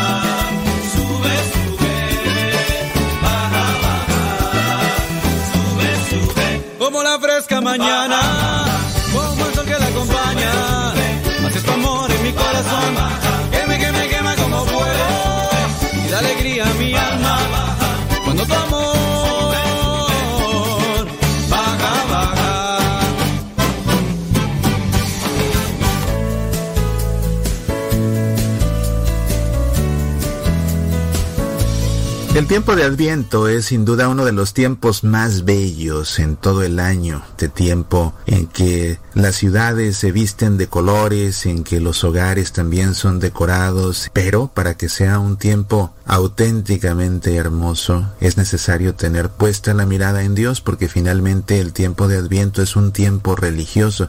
No confundas por favor la temporada navideña de compras en las tiendas con el tiempo de Navidad porque no son lo mismo. Y uno comienza a ver en las redes sociales a personas que hablan acerca de esta temporada navideña. No, todavía no es la temporada navideña, así le dicen las tiendas y no te debes tú guiar por las tiendas. El tiempo de Navidad comienza el día de la Navidad y abarcará desde la Navidad hasta el bautismo del Señor en enero, incluyendo la fiesta de la Sagrada Familia, la solemnidad de María, Madre de Dios el primero de enero, la Epifanía. Ese será el tiempo de Navidad. Antes celebramos el tiempo de Adviento, muy diferente. Aún no es tiempo de desearnos una feliz Navidad, es más bien tiempo de desearnos un bendito tiempo de Adviento. Y me gustaría que reflexionemos acerca de ciertos aspectos del Adviento precisamente para que no pierdas la brújula. El tiempo de Adviento es en definitiva un camino que nos prepara para celebrar la Navidad, pero cuando nos ponemos a ver con detalle lo que celebra la iglesia en el tiempo de Adviento nos damos cuenta que más que estar centrado en la Navidad, el Adviento está centrado en la parucía, es decir, en la segunda venida de Jesús, cuando vendrá al final de los tiempos a juzgar a vivos y muertos y a reinar con toda su gloria. El Adviento, si te fijas, abarca desde cuatro domingos antes de la Navidad hasta la Navidad del 25 de diciembre, de hecho hasta las primeras vísperas de la Navidad, es decir, hasta la puesta del sol en el 24 de diciembre. Ahí termina el Adviento, en la puesta del sol del 24 de diciembre. De todo ese tiempo, hasta antes del 17 de diciembre, la liturgia, tanto la Sagrada Misa como la liturgia de las horas, el oficio divino, tienen la mirada puesta en la parucía, en la segunda venida de Jesús. Y a partir del 17 de diciembre, la Santa Misa y la liturgia de las horas están ya enfocadas ahora sí en la preparación para la Navidad, en la preparación para celebrar el nacimiento de Jesús. Del 17 de diciembre al 25 de diciembre es una semana. Y el adviento son no cuatro semanas, sino tres y fracción, porque del cuarto domingo de adviento puede que nada más haya tres días de por medio, o cuatro días de por medio, o dos días de por medio, o un día de por medio, porque puede ser que el último domingo de adviento sea domingo y ese mismo domingo sea 24 y ese día al ponerse el sol ya se celebra en las primeras vísperas de Navidad, ¿ves? Pero es una semana del 17 al 25 en que nos enfocamos ya en prepararnos para la Navidad, pero tres semanas atrás nos enfocamos en la parucía. El tiempo de Adviento todos los años sigue un itinerario en el que semana a semana la iglesia reflexiona en la Santa Misa en un tema específico. El primer domingo de Adviento y por ende la primera semana de Adviento, la reflexión tiene que ver con la vigilancia, con el estar preparados para qué? para la segunda venida de Jesús. De eso se trató el Evangelio precisamente, hay que estar preparados. La segunda semana, el tema en la Santa Misa, el tema del Evangelio y el tema de reflexión para la segunda semana de Adviento es el último juicio. ¿Por qué? Porque si nos estamos preparando para la segunda venida de Jesús, nos tenemos que preparar para el último juicio. Y en eso está puesta la atención y la reflexión de la iglesia a lo largo de la segunda semana de Adviento. La tercera semana de Adviento, que inicia con el tercer domingo de Adviento, cambia en su tono porque pasa de ser un tono de penitencia a ser un tono de alegría. El tercer domingo de Adviento es el domingo de gaudete, el domingo de gozo. Así inicia la antífona de entrada, regocíjense, gaudete en latín. El sacerdote se reviste de rosado, ese día enciendes la vela rosa de tu corona de Adviento, que debe tener tres velas moradas y una vela rosa, no velas de colores, no velas blancas, no cuatro velas rojas, no me voy a cansar de decírtelo hasta que lo entiendas, cuatro velas rojas no son una corona de Adviento, forman un bonito centro de mesa para tu cena de Navidad, pero no son una corona de Adviento. La corona de Adviento tiene tres velas moradas y una vela rosa que se enciende el tercer domingo de Adviento junto con la primera y la segunda porque la corona se va encendiendo progresivamente. Nos regocijamos por la alegría de saber que Jesús definitivamente va a llegar por segunda vez porque así nos lo prometió y sí, ya nos regocijamos porque se acerca la celebración de la Navidad.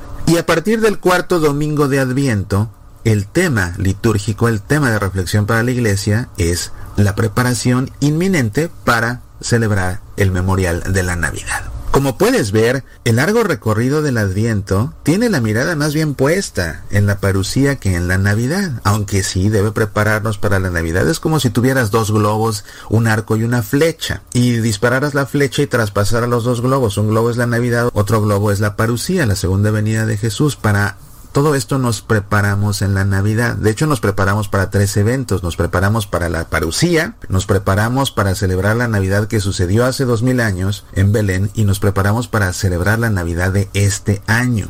Ahora lo que celebramos este año es el memorial de la Navidad. ¿Qué significa eso? Que celebramos el recuerdo de lo que sucedió hace dos mil años en la cueva de Belén, pero no para recordar simplemente algo que sucedió en el pasado y ya no. Es un memorial, es decir, lo recordamos para traerlo al presente, porque recordándolo lo hacemos presente y lo hacemos presente para ser partícipes de ese evento hoy, aquí y ahora, de un evento que sucedió hace dos mil años. Ese es el propósito de un memorial. Y para esas tres cosas nos preparamos en Adviento, para la parucía, para celebrar la Navidad de hace dos mil años y para celebrar la Navidad de este año. Puse en nuestra página en Facebook una foto de nuestra corona de Adviento que suelo poner todos los años en casa de la misma forma y ha causado un buen impacto. Muchas personas me han escrito porque les encanta. Todos los años sucede lo mismo. A la gente le gusta mucho mi corona de Adviento porque dentro del círculo, en medio del círculo verde, en medio de las cuatro velas que hacen de columnas, coloco una estatuilla que tengo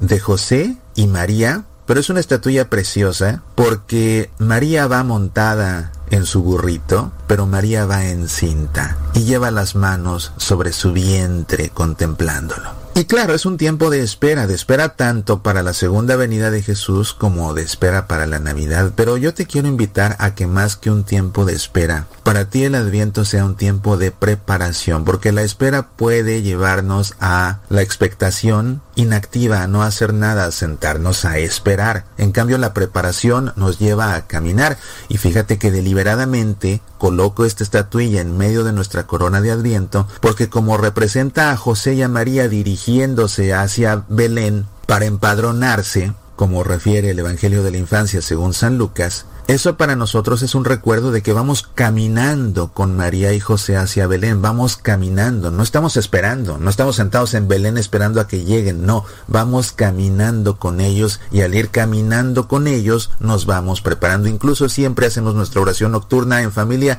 todas las noches sentados en torno a nuestra corona de Adviento y siempre de los siempre cantamos ese bellísimo canto de Adviento que dice abre tu tienda al Señor y que su última estrofa dice por la ruta de los pobres va María, va José, caminito de Belén. En sus ojos, mil estrellas. En su seno, Emanuel. Él será nuestro rey. Siempre cantamos ese canto tan hermoso, contemplando precisamente esta Sagrada Familia. ¿Cómo? A mí se me enchina la piel todas las noches cuando hacemos este canto. Pero te digo, lo hacemos precisamente con esa intención de entender que el tiempo de Adviento es un tiempo de preparación. Si es de espera, pero a veces la espera nos lleva a sentarnos a esperar. No, te invito a que te prepares para llegar. Prepárate y camina con José y María hasta Belén, pero prepárate, sobre todo prepárate para la segunda venida de Jesús, porque nadie sabe el día ni la hora. Que tengas un bendito tiempo de Adviento. Soy Mauricio Pérez, estas son Semillas para la Vida.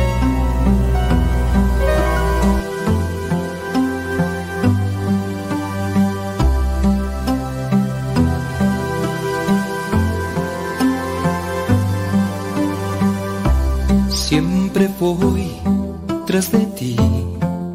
Uh, siempre iré tras de ti. Seguiré tus pasos al caminar. Eres mi fuerza, lo que necesito para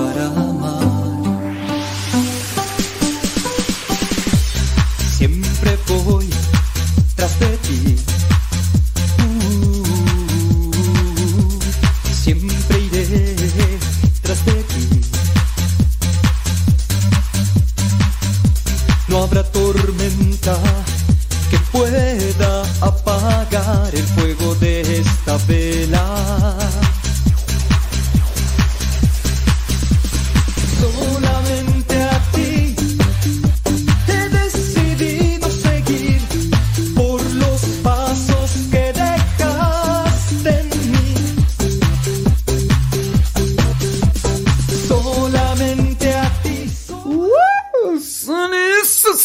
Son 26 minutos después de la hora. Saludos hasta Cortázar, Guanajuato.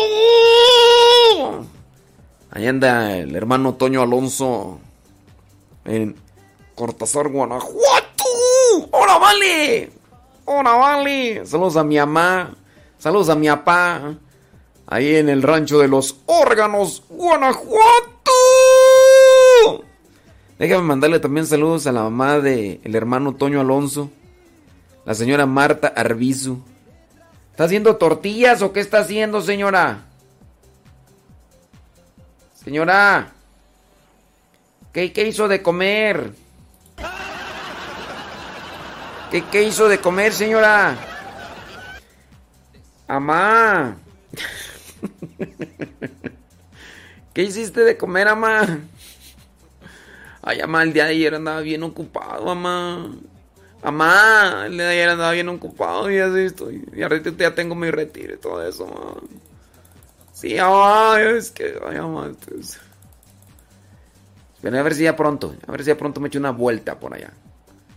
¿Qué está, qué está haciendo? ¿Qué te hizo de comer, Toño? ¿Tu mamá? ¿O qué? Fíjate que se me antoja, no sé por qué. Será pues porque digo de mi mamá. Se me antoja un huevito revuelto, pero con chile negro. Le llaman chile que chile cascabel, ¿no? ¿Cómo le llaman? Chile negro. Se me antoja uno de esos así. No sé por qué, pero traigo antojo de eso. ¡Amá! Válgame Dios, hombre. Espérate tú. Cállate. Cállate. Ay, ni quien te meta a ti en la plática. Se mete el celular ahí a responderme, no sé qué rollo. Hijo de Dios santísimo. Dice el desayuno, nopales con salsa y tortillas recién hechas. Ay, Dios mío santo. No, pues con eso. Nopalitos, aguacate, frijolitos, salsita ahí de molcajete con jitomate quemado ahí en el en el en el comal. ¡Ay! Papá, no, y allá con las tortillas recién hechas y aunque sea la pura salsa de molcajete. No, ya sí, le pones frijolitos. Le pones nopalitos. No, otro otro rollo, otro rollo. Mi mamá dice que está cocinando unos chilaquiles con frijoles. ¡Ay! Ya no me digas. Ya no me digas, mamá, porque me va a dar mucha Luego ni como ya. Antes sí comía, ya ahorita ya no. Ay, Dios mío santo. Solamente a ti, solamente a ti. Saludos, señora Marta Arbizu. Trate bien a su muchacho, ve que está un poco desmejorado. Pobrecito, pobrecito, anda, anda medio débil. Muchas cosas de. Descubrí que puedo ser feliz. Fue tan sencillo encontrarme contigo. Ahora solo te pido que me des la fuerza para avanzar.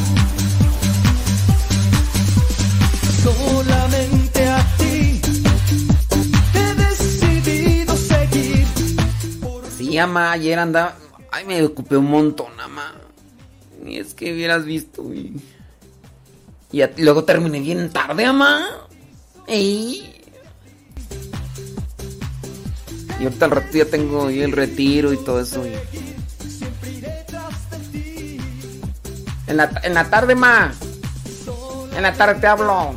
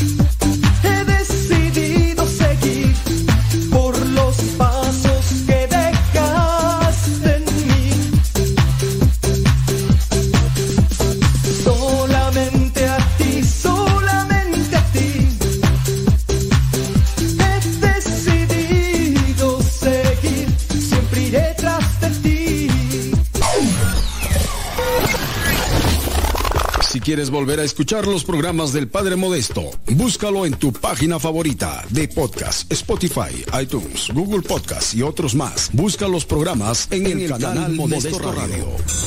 En el canal Modesto Radio.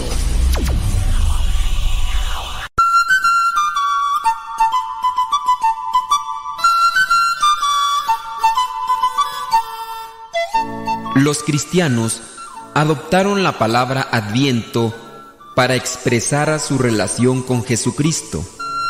Jesús es el Rey que ha entrado en esta pobre provincia denominada tierra para visitar a todos.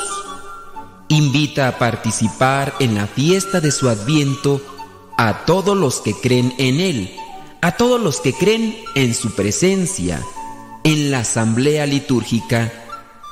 Con la palabra adventuse quería decir sustancialmente, Dios está aquí. No se ha retirado del mundo, no nos ha dejado solos, aunque no podamos verlo o tocarlo, como sucede con las realidades sensibles. Él está aquí y viene a visitarnos de múltiples maneras.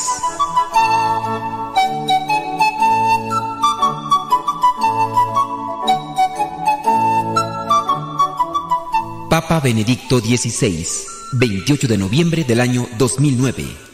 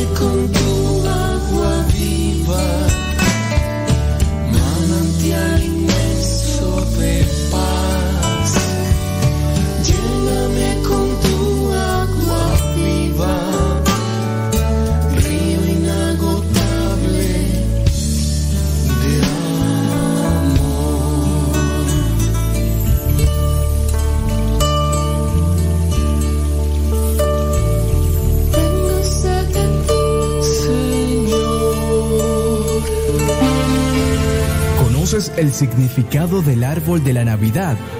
El árbol de la Navidad es uno de los símbolos navideños más conocidos, junto al pesebre, pero este tiene una connotación más simbólica. San Bonifacio nació en el año 680 y muere en el año 754. Fue santo y mártir. En latín, Bonifacius significa aquel que hace el bien. Un día decidió derribar delante de los aborígenes y los nuevos cristianos el roble de Thor, árbol sagrado. Con la madera de este árbol, Bonifacio edificó una capilla en honor a San Pedro. La enseñanza es muy sencilla. El árbol de Navidad es el mismo Cristo. Él es el árbol de la vida que nos cobija a todos, nos da su gracia. El árbol representa el madero de la cruz donde Cristo muere, pero no muestra su resurrección gloriosa. Entonces, ese árbol que decoramos nos representa al árbol de la vida, a el mismo Cristo. Cada adorno que incorporamos al árbol tiene un significado. La estrella colocada en la cima del árbol representa el astro que guió a los Reyes Magos hasta pararse encima del pesebre.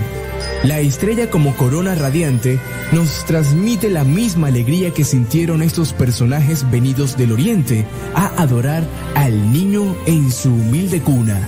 Los bastones colocados en las ramas representan a la figura de San José, el esposo de María, guardián y custodio del Redentor, de cuyo linaje naciera el Mesías, en Belén de Judá, por ser descendiente del rey David, y nos hace referencia también a los pastores que vigilaban los rebaños, y que ante el anuncio de aquel ángel fueron corriendo a ver al niño que había nacido.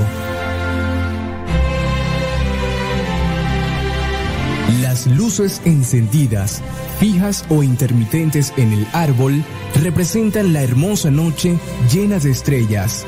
En Belén, para el momento del nacimiento del niño Dios, también nos recuerda a la luz como parte de la vida, la luz que ilumina a los hombres y que brilla en las tinieblas. Los regalos colocados al pie del árbol de Navidad nos recuerdan la ofrenda hecha por los Reyes Magos, venidos del Oriente a adorar al niño, trayéndole dones de oro, incienso y mirra. El oro representa la realeza del niño Jesús. Es el reconocimiento a su majestad como Rey de Reyes y Señor de Señores. El incienso es el ofrecimiento a Dios. Se le reconoce al niño su divinidad plena. Suba mi oración a ti, Señor, como el incienso a tu presencia. Por último, la mirra es un perfume aromático de olor muy fuerte, con el que en la antigüedad se embalsamaban a los muertos. Es por lo tanto el reconocimiento a la humanidad del niño. Él es Dios, pero también es verdadero hombre, que un día sufrirá la muerte, será embalsamado y sepultado. Oro para el rey, incienso para Dios y mirra para el hombre. La unidad del árbol y del pesebre en un mismo acontecimiento que refiere una misma realidad para educarnos en la fe, para aumentar nuestra esperanza y vivir la unidad en el amor.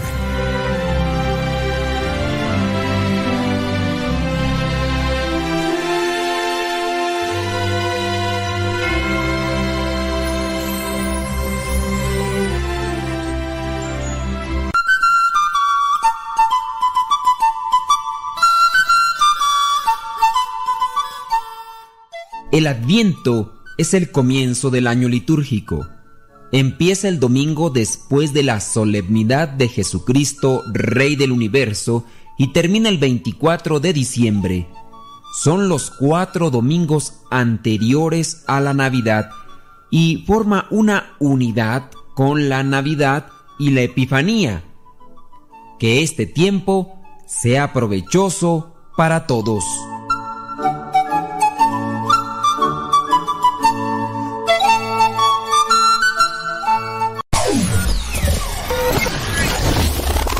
Quieres volver a escuchar los programas del Padre Modesto, búscalo en tu página favorita de podcast, Spotify, iTunes, Google Podcast y otros más. Busca los programas en, el, canal, Modesto, Radio. En el canal Modesto Radio.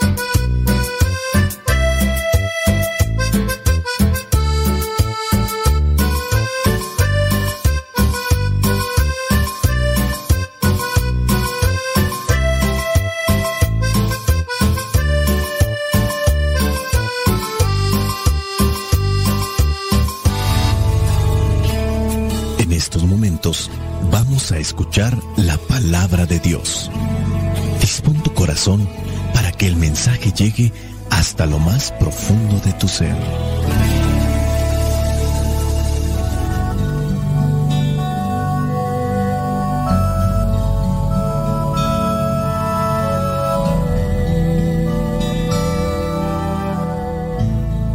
El Evangelio que la Iglesia nos propone para el día de hoy corresponde a Mateo, capítulo 8, versículos del 5 al 11. Dice así, Al entrar Jesús en Cafarnaún, un capitán romano se le acercó para hacerle un ruego. Le dijo, Señor, mi criado está en casa enfermo, paralizado y sufriendo terribles dolores. Jesús le respondió, Iré a sanarlo. El capitán contestó, Señor, yo no merezco que entres en mi casa. Solamente da la orden y mi criado quedará sano. Porque yo mismo estoy bajo órdenes superiores y a la vez tengo soldados bajo mi mando. Cuando le digo a uno de ellos que vaya, va. Cuando le digo a otro que venga, viene. Y cuando mando a mi criado que haga algo, lo hace. Jesús se quedó admirado al oír esto y dijo a los que le seguían, Les aseguro que no he encontrado a nadie en Israel con tanta fe como este hombre. Y les digo que muchos vendrán de oriente y de occidente y se sentarán a comer con Abraham, Isaac y Jacob en el reino de los cielos. Palabra de Dios. Te alabamos, Señor. Señor Jesucristo, nuestro divino Salvador, gracias te damos por tu infinito amor.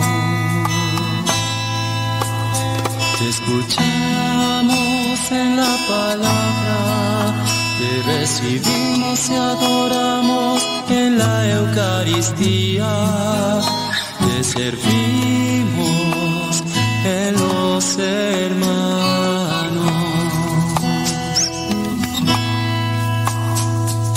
Que seamos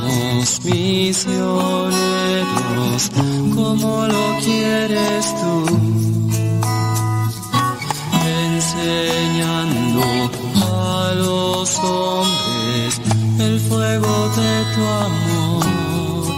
Oh, En la Iglesia Católica hemos comenzado un nuevo año litúrgico.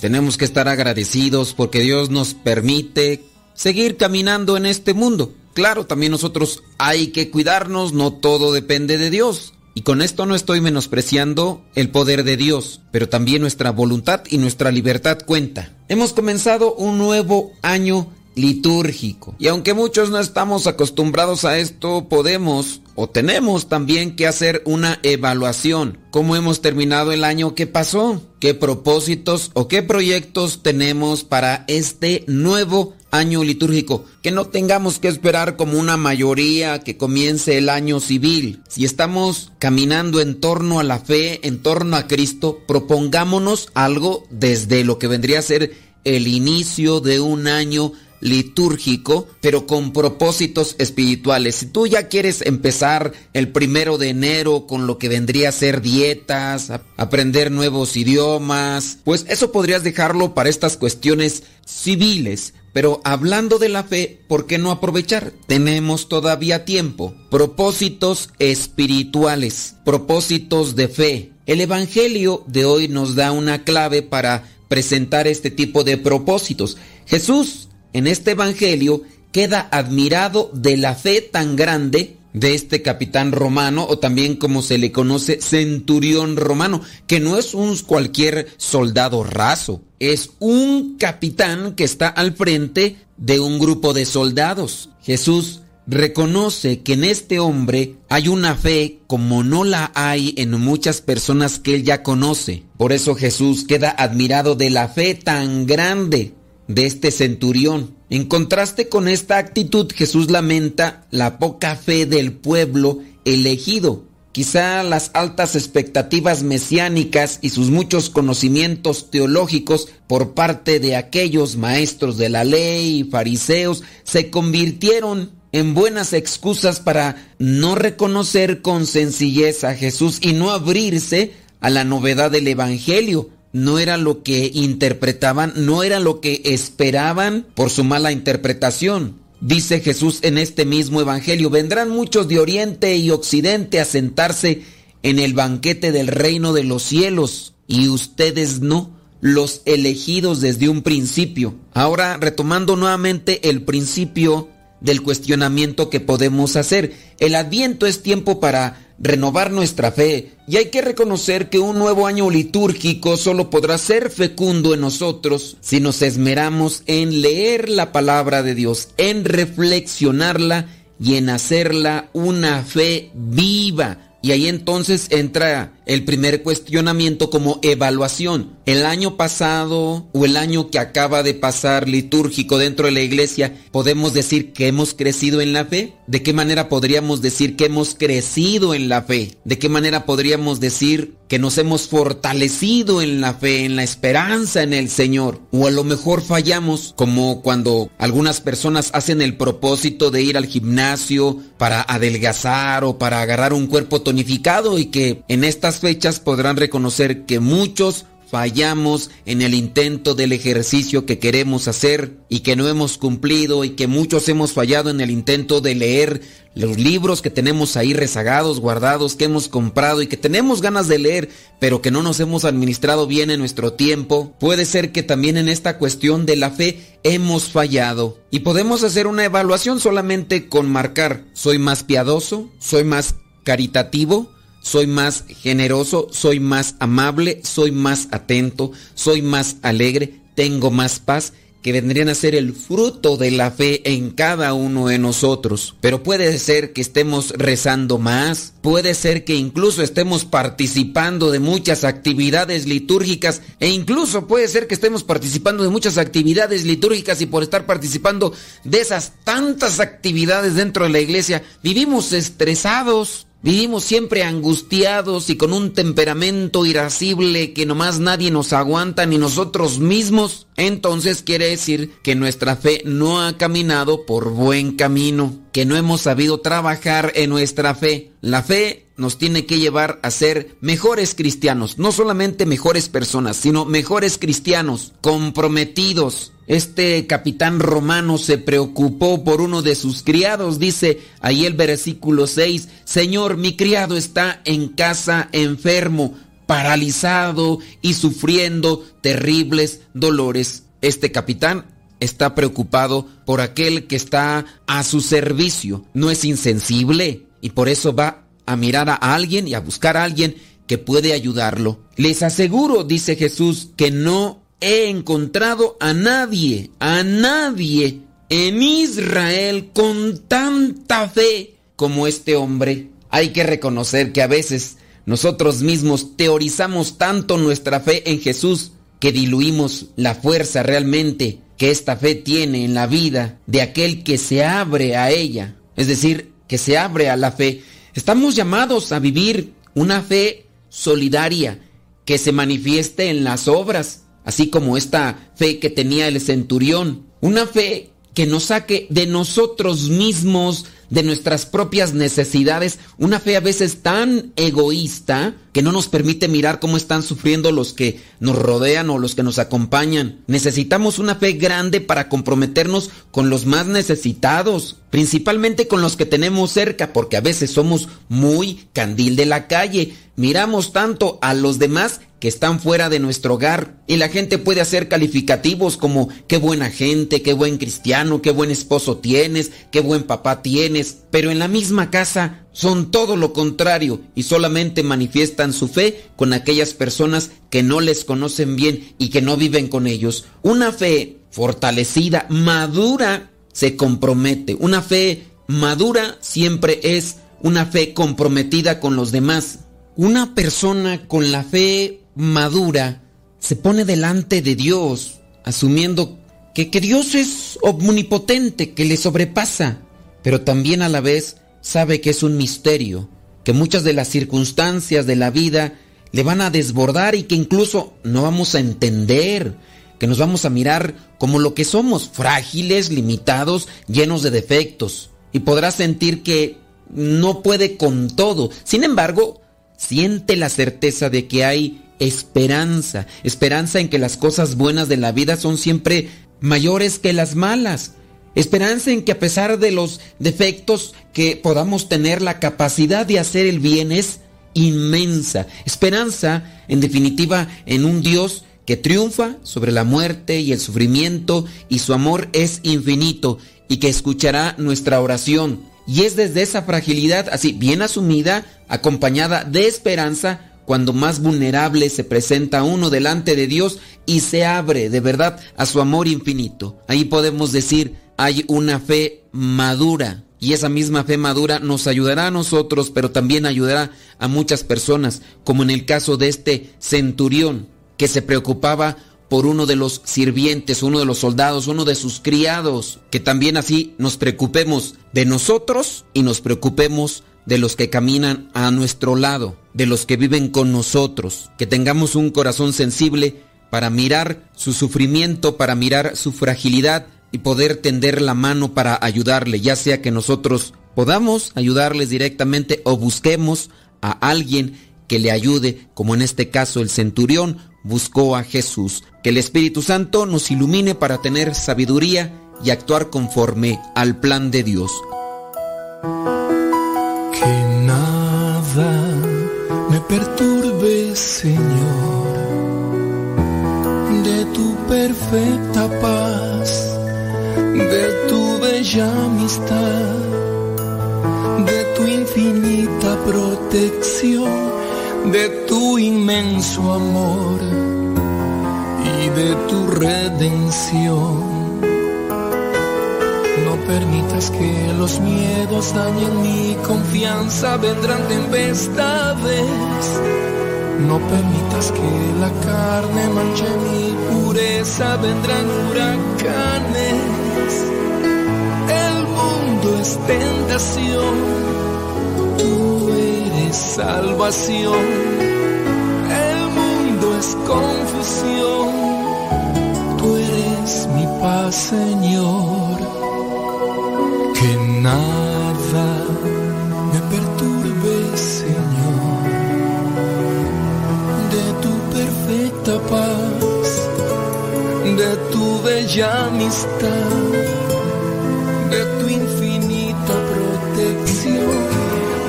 ¿Sabes quién inventó el pesebre? Voy a contártelo. Pon mucha atención. El pesebre lo inventó San Francisco de Asís, el santo de la humildad y la pobreza, en la Navidad de 1223, hace muchos años ya, en el pueblecito de Greccio, en Italia. Francisco estaba débil y enfermo, y pensando que tal vez aquella sería su última Navidad en la tierra, quiso celebrarla de una manera distinta y muy especial. Un amigo de Francisco, el señor Juan Belita, era dueño de un pequeño bosque en las montañas de Greccio. Y en el bosque había una gruta que a Francisco se le parecía mucho a la cuevita donde nació Jesús, en los campos de Belén, y que él había conocido hacía poco en su viaje a Tierra Santa. Francisco habló con su amigo, le contó su idea de hacer allí un pesebre vivo y juntos lo prepararon, todo en secreto, para que fuera una sorpresa para los habitantes del pueblo. Entre la gente del pueblo, Francisco y Juan escogieron algunas personas para que representaran a María, a José y a los pastores. Les hicieron prometer que no dirían nada a nadie antes de la Navidad y siguieron el relato del Evangelio de San Lucas. Prepararon la escena del nacimiento. Hasta consiguieron un hermoso bebé para que representara a Jesús. La noche de la Navidad, cuando todas las familias estaban reunidas en sus casas, las campanas de la iglesia empezaron a tocar solas. Tocaban y tocaban, como si hubiera una celebración especial. Pero nadie sabía qué estaba pasando. El párroco del pueblo no había dicho que fueran a celebrar la misa del gallo, la misa de medianoche. Sorprendidos y asustados a la vez, todos los habitantes de Greccio salieron de sus casas para ver qué estaba sucediendo. Entonces vieron a Francisco que desde la montaña los llamaba y les indicaba que subieran donde él estaba, alumbrándose con antorchas, porque la noche estaba muy oscura y hacía mucho frío. Todos se dirigieron al lugar indicado y cuando llegaron quedaron tan admirados que cayeron de rodillas porque estaban viendo algo que nunca habían pensado poder ver. Era como si el tiempo hubiera retrocedido muchos años y se encontraran en Belén, celebrando la primera Navidad de la historia. María tenía a Jesús en sus brazos y José, muy entusiasmado, conversaba con un grupo de pastores y pastoras que no se cansaban de admirar al niño que acababa de nacer. Después, cuando todos se calmaron, el sacerdote que había sido cómplice de Francisco y de Juan Belita en aquel secreto, celebró la Santa Misa y Jesús se hizo presente en el pan y el vino consagrados, como pasa siempre que se celebra una misa en cualquier lugar del mundo. Terminada la Eucaristía, Francisco, lleno de amor y alegría, les contó a todos los presentes, con lujos de detalles, la hermosa historia de la Navidad Y Jesús, luz del mundo, llenó sus corazones de paz y amor. Tres años más tarde, Francisco de Asís murió, dejándonos estas hermosas costumbres de hacer el pesebre todos los años y que tanto disfrutamos hacerlo.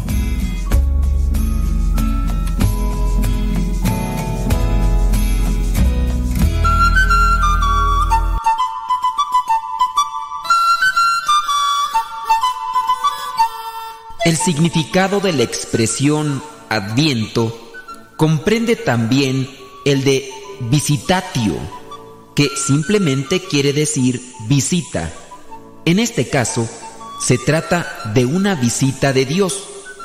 Él entra en mi vida y quiere dirigirse a mí.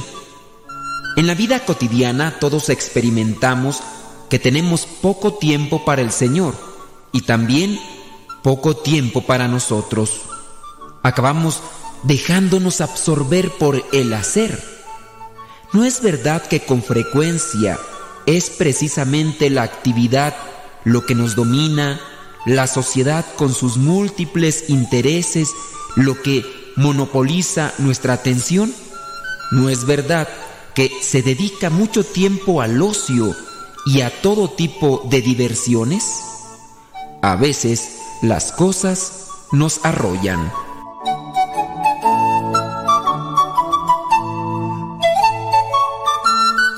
Papa Benedicto XVI, 28 de noviembre del año 2009.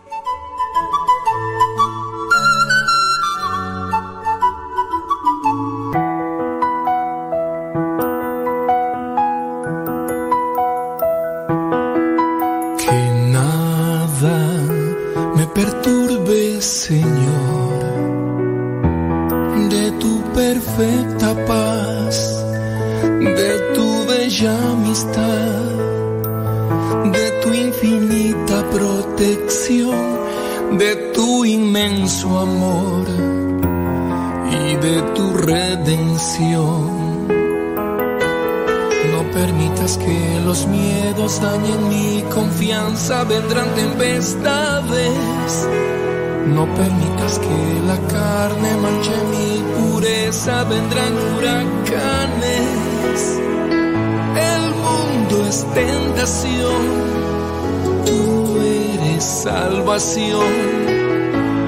mundo es confusión, tú eres mi paz, Señor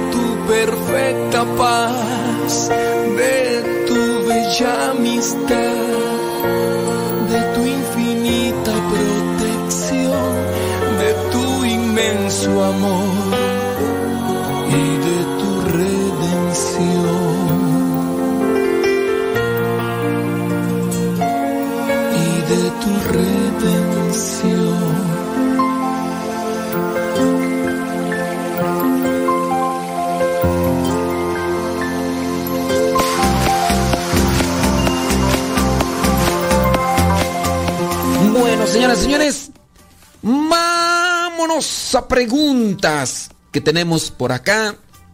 Dice, saludos padre, le hago una pregunta. Le hago una pregunta, déjame ver, déjame ver. Yo inicié una relación con un muchacho evangélico y desde un principio supo de mi religión. Él quiso conocer nuestra fe. Tomó incluso cursos de Biblia dentro de nuestra parroquia. Recibió incluso los sacramentos de inicio. Todo iba bien. Creía yo, pero en dos semanas que tuvimos un disgusto, cuando lo fui a buscar, porque él ya no me llamó, me dijo que él ya no iba a regresar a la iglesia católica. Y me dijo que si quería yo continuar así, que si yo, que si yo continuar así, en él, en su religión, y yo en la mía, y decidí dejarlo. Nuestra relación duró dos años. La pregunta, ¿qué puedo hacer por él? ¿Rezar? ¿Rezar? Hemos mencionado ya en otros momentos que no es conveniente, no es conveniente que se casen personas con creencias religiosas diferentes. No es conveniente. A lo mejor mientras están en la etapa del enamoramiento, de la ilusión, uy, pues sí, ahí no hay problema. Pero ya cuando pasa esa etapa que tiene que pasar, que ya incluso pues, empiecen a notarse más los defectos, comenzará cada quien a aplicarse o vivir conforme a, a lo que cree o lo que piensa o, lo que tiene ante su mirada, ya sea cuestión política, cuestión religiosa y cuestión de fe. No son los besos, no son las caricias, no es su pelo, no son sus ojos, es lo que uno tiene como idea en la cabeza con relación a proyectos, religión, política, gustos. Se tiene que ir amoldando. No quiere decir que cada quien o entre los dos tiene que hacer los gustos como tal, pero pues ciertamente tienen que ir a, adaptándose uno a otro. Sí, porque pues, de repente a lo mejor, no sé, eh, yo así considero. Tú ves a esa muchacha y, te, te gusta algo de, de ella, ¿no? Puedo decir del hombre a la mujer. Tú te gusta algo de ella, ¿qué te gusta? No, pues que me gusta, a veces les preguntamos, ¿no? A ver, ¿qué, qué le gustó de su pareja? No, pues es que me gustaron sus ojos. ¿Y qué tal si eran pupilentes? Ahorita con esta cuestión de la estética de las operaciones y todo eso, pues ya no te puedes quedar solamente con, ah, es que me gusta su, su cuerpo. A ver, ¿realmente tendrá ese cuerpo? ¿No traerá faja? ¿No traerá faja? Eh, me gustan sus, sus piernas, ¿no serán operadas? Ya se las pueden operar. Le quitan, le ponen, eh, ya. ¿Qué, ¿Por qué se casaron? No, pues es que me gusta su sonrisa. Pues sí, pero se sonríe, pero por dentro es... O sea, no. Entonces, si ya te separaste de él, ¿qué, puedes hacer por él? Ya. Él no quiso. Él no quiso. Mira, el hecho de que tú te vayas con él, incluso tú estarías dejando tu fe, tus sacramentos, por una persona. Acuérdate que en los sacramentos está Cristo. Y tú puedes decir, ah, pues me voy a ir con, me voy a ir a la religión de él, pero allí no hay sacramentos. Puede estar Cristo en la palabra. No podemos decir, no, Cristo no está en la palabra. Sí, puede ser que esté Cristo en la palabra. Allá tienes pues, un poquito. Acá en los sacramentos tienes mucho. Pues quédate acá en los sacramentos, donde está la fuente, donde está lo mero mero, allá nada más la pura palabra. Pero te digo, ahí tú también tienes que definir, tienes que ir acomodando las cosas para que, pues no nada más así, pues eh, pongas ahí la de que, ay, ya me dejó. No. Los novios deberían de irse acomodando. Claro, pues ah, lamentablemente muchos de los que nos están escuchando eso, pues no lo vieron. ¿Quién sabe por qué uno a veces piensa, por qué- ¿y por qué te casaste con, con este viejo borracho, con este viejo mujeriego, con este viejo maldiciento, con este viejo irrespetuoso, con este viejo... eh, ah, ¿por, ¿Por qué te casaste? No, pues es que no era así. O era así y no te diste cuenta, o, o- te tenían eh, anestesiada con besos y chuchulucos. Porque eso también puede ser. ¿Cuántas mujeres no se dieron cuenta? Y también cuántos hombres no se dieron cuenta de lo que, que no era la persona, que, que no, que no se dedicaron realmente a conocer a la persona. Puede ser, por ejemplo, en el caso de, del hombre con las mujeres, ¿no? Que la mujer, pues sí, o sea, cuando estaba así, muy, muy mustia y muy acá, y, pues hay veces que se descubre que la mujer es ambiciosa, envidiosa, la mujer eh, es, este, ¿qué tú quieres?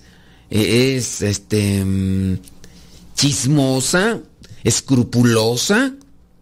Y sí, cuando está contigo, cuando está con tu familia, uy, un pan de Dios, un, un- imagínate, y después que ella por allá ande platicando con amigas, de, diciendo, echando pestes de, ay, ya me tienen harto, estos con su fe ahí todo el tiempo, escuchando allá al Padre Modesto. Ay, qué feos programas tiene.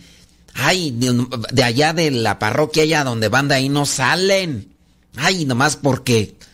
Ay, yo espero que ya pronto nos casemos para que no estar así. Puede ser. Porque uno no sabe. A lo mejor nada más es así por fuerita y tanto puedes conocer a la mujer, tanto tienes que conocer bien a lo... Y lo malo es cuando, por ejemplo, te dicen sus verdades. Oye, fulano de tal, mira, dicen que lo vieron por allá, bien abrazado en un lugar por allá. Y tú dices, ¿qué dices? No, no es cierto. Oye, que, que fulano de tal dicen que hasta tiene un hijo. No, no es cierto. ¿Verdad que no, mi vida? ¿Verdad que no, mi amor? Oye, que, que este fulano de tal eh, dicen que le gusta mucho. eh, Dicen que, que tenía otra pareja. Nada más porque no tuvieron hijos, pero que ya estaba junto con otro. Ay, pues eso fue la otra pareja porque la otra pareja era bien mala. La otra pareja era muy tóxica, por eso. Pero mm, conmigo es un amor, conmigo es un pan de Dios. No.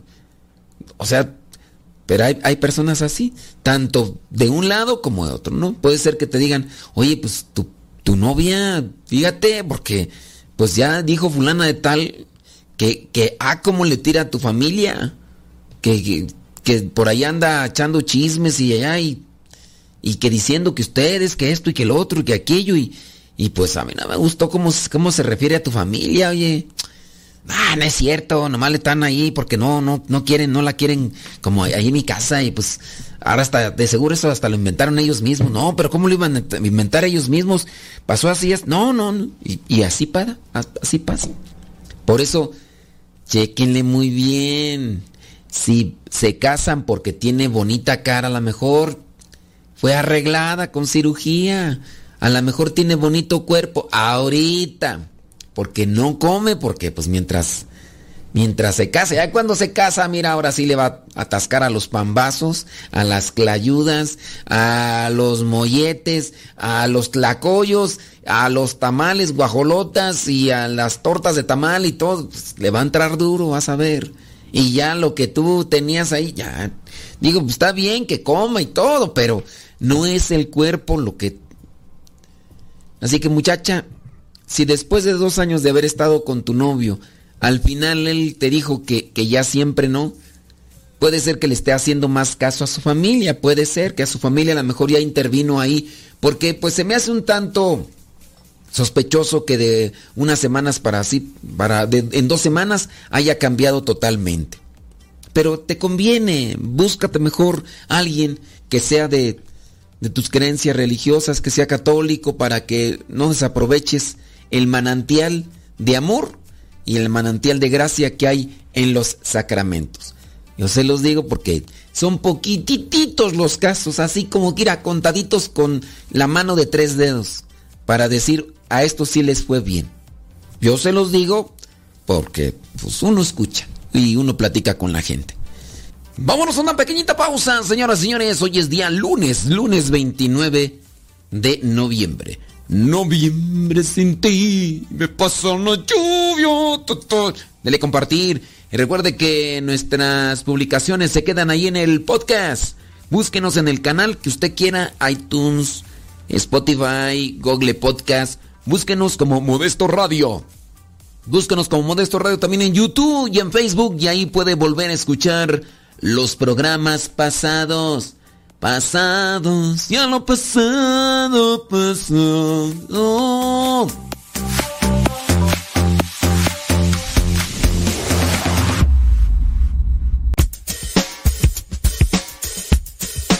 No te vayas, regresamos antes de que cante el gallo, aquí en tu programa Al que Madruga, con el padre Modesto Lule Zavala.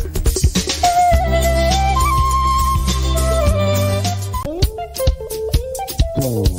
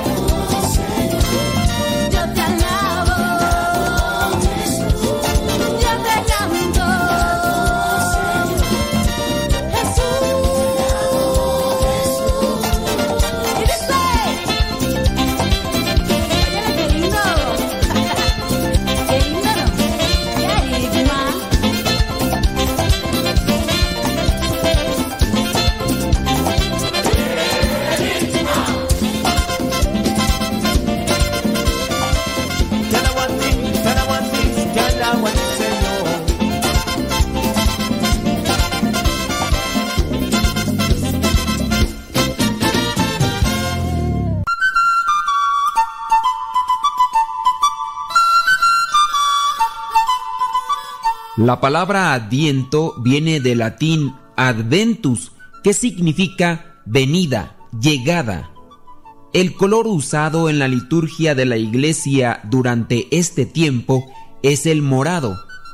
Con el adviento comienza un nuevo año litúrgico en la iglesia. El sentido del adviento es avivar en los creyentes la espera del Señor. La palabra Navidad viene del latín nativitas y significa nacimiento. Y en esta fecha debemos celebrar el nacimiento del Salvador, es decir, de Jesucristo.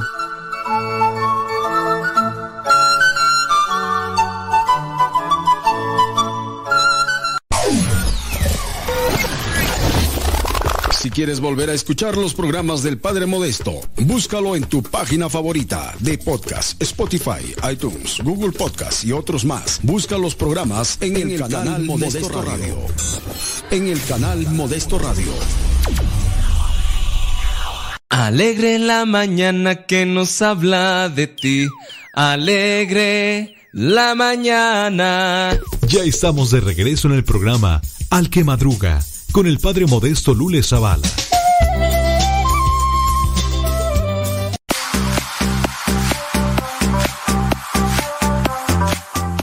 Bueno, pues, pero este, feliz. Yo soy feliz. Tengo tu amor. Gracias yo te doy, mi Señor. Déjame ir por acá a una pregunta. ¿Dónde tengo aquí? Dice, un sacerdote de la parroquia donde yo sirvo usa la campana tibetana. ¡Vámonos! ¿Cómo que? Si, hay una campana tibetana, ¿no? Esas campanas que supuestamente producen un cierto tipo de, de um, vibración que hace que entres en sintonía.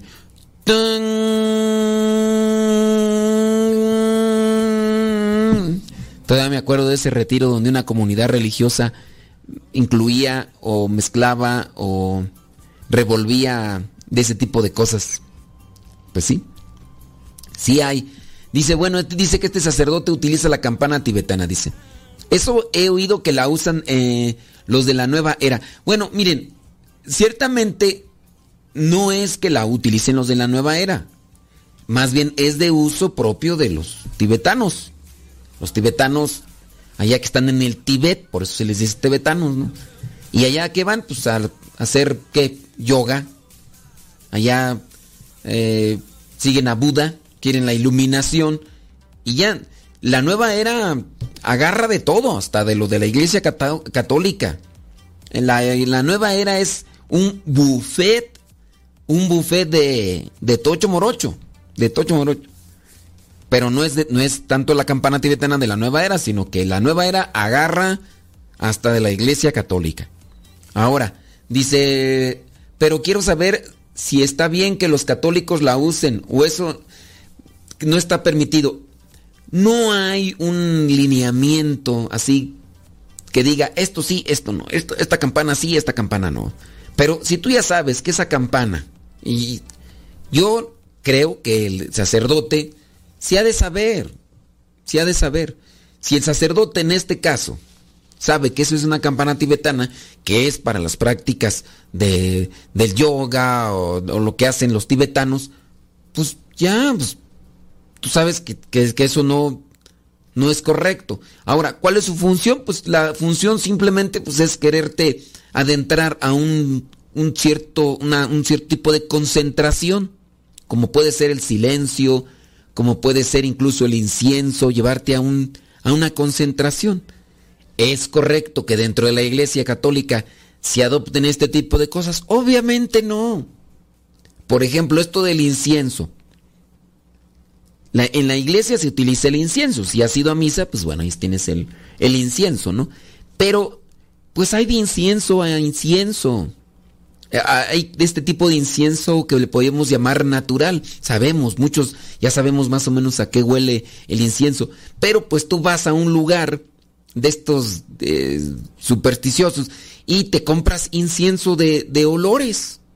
Y hasta puede ser que tengan eh, un cierto tipo de contaminante o tóxico que hasta te puede elevar a las, a las alturas. Hay muchas personas que colocan también estas varitas de incienso que utilizan también los mismos monjes tibetanos como una, una forma de, de ofrenda, ¿no? Y se ponen ahí. Hay gente que utiliza velas aromáticas porque el aroma pues, los hace entrar en sintonía. Así como, no sé, uno pasa por donde ahí están haciendo de comer, acá están preparando una sopa con... ¿Qué, qué es? Un fettuccine alfredo con camarón, con hongos y pis. ¿Qué será pis tú? Este... Ah, este... mm, ¿Cómo se llaman? ¿Cómo se llaman? ¿Cómo se llaman? Este... Ta, ta, tan. Chícharos. Chícharos. Sí, se ve sabroso, ¿eh? Se ve sabroso ahí los honguitos, los camarones. Entonces uno, si uno se asoma por ahí, pues se despierta el hambre, o oiga usted, hasta aunque, aunque ya haya comido, pero se despierta el hambre. En el caso de estas cosas del, de los, de los inciensos y todo eso, trae también sus intenciones. Y puede ser que algunas de ellas traigan ahí algo de sustancias que, que a lo mejor hasta te pueden llevar a, a- a situaciones de, de alucinación. Puede ser, pues uno no sabe. Entonces, pues no, no, no se debe de, de utilizar este tipo de cosas. Si bien se utiliza el incienso, pero que no se utilice el incienso que, que venden en estos lugares donde, donde hay todo este tipo de cosas de superstición. Entonces tenga mucho cuidado, no hay que andar mezclando. Nosotros ya tenemos dentro de nuestra liturgia ya hay elementos propios que de hecho pues son elementos judíos, algunos de ellos, como en este caso el incienso que ya se practica dentro también del judaísmo. Y, ya pues las campanas, pues, la campana ciertamente que se utilice para llamar las campanitas en, la iglesia, pero son campanas por llamarle así eh, comunes, pero ya si utilizas esa campana tibetana así como que mm, porque pues no, eso ya eso ya no es bueno. Eso ya no es bueno. Aunque no haya un documento donde diga prohibido, pues uno ya sabe que no hay que andarle revolviendo ni incienso, ni campanas, ni demás. Déjame ir acá otra pregunta, dice Saludos, padre. Dice, mire, le platico, tengo un problema con mi hija, ella tiene 16 años, ella tiene su novio. Cuando se formó esa relación fue a escondidas. Para no hacerla tan grande el cuento, después hablamos con mi hija y quedamos que ya no iba que no iba a haber más mentiras, pero ella continúa mintiendo. Para colmo, le da más importancia a esa relación que a sus estudios. Ya no sé qué hacer. Por favor, aconséjeme. Eh, ok, mire. Pues hay que también hablar ya claro con la muchacha, decirle de cierto tipo de cosas, ¿no? Pues mire, si ella no le pone importancia al estudio, pues hay que, so- sobre todo, es aquí platicar los dos y de manera serena, exponerle, ponerle las cartas sobre la mesa. Mira, tú le estás dando demasiada importancia a una relación, quién sabe por qué ya te metiste mucho con, con él, a lo mejor te gusta mucho, a lo mejor ya te apasionaste. Creo que se tiene que hablar así, ¿no? Hay que buscar las palabras y los, el, la palabra, el momento y el tono. Yo, yo, yo sí, ya otras veces lo he dicho, ¿no? Yo era, y soy todavía muy desastroso, muy impulsivo, muy travieso. Y fueron muchas cosas las que yo hice estando con, con, con mis papás, cuando estaba morrillo. Pero bien que recuerdo por lo menos dos ocasiones, y más una, donde pues ya mi, ma- mi mamá me decía de apodos de todos, ¿no?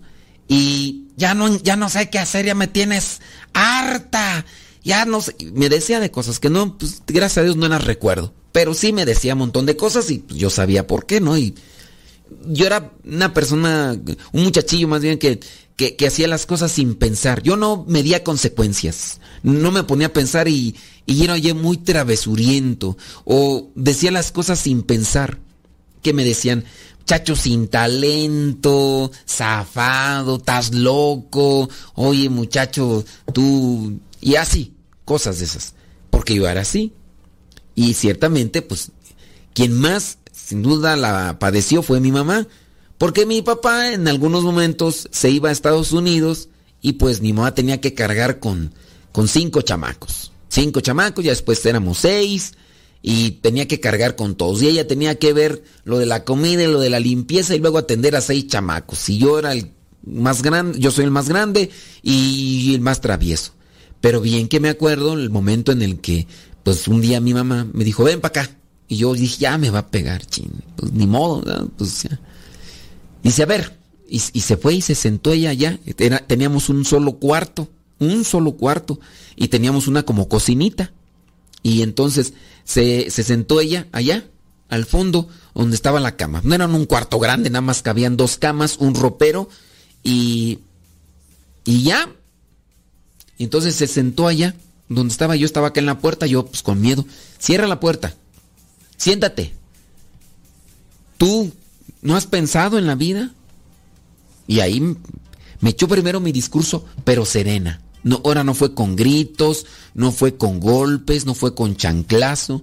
Me expuso la vida, me expuso qué era lo que yo estaba haciendo de mal. Y después me cuestionó. ¿Qué, qué quieres tú?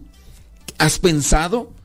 ¿Quieres tú terminar así? ¿Quieres tú seguir los pasos de? ¿Quieres andar haciendo estas cosas?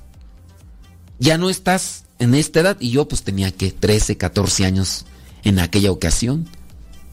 Entonces hay que platicar porque no, no es como una cuestión de magia, voy a decir tres, cuatro palabras y ella va a cambiar, ¿no? Sino es ha- hacerla entrar en razón, pero hay que buscar las palabras, hay que buscar el lugar, hay que buscar el momento y hay que buscar el tono de voz. Eso yo lo que le recomiendo, señora. Pues échele galleta. Vamos a echarle galleta a nosotros también. Lunes 29 de noviembre. Los lunes dicen que las, ni las gallinas ponen. Pero aquí nosotros estamos poniéndole rayas al tigre.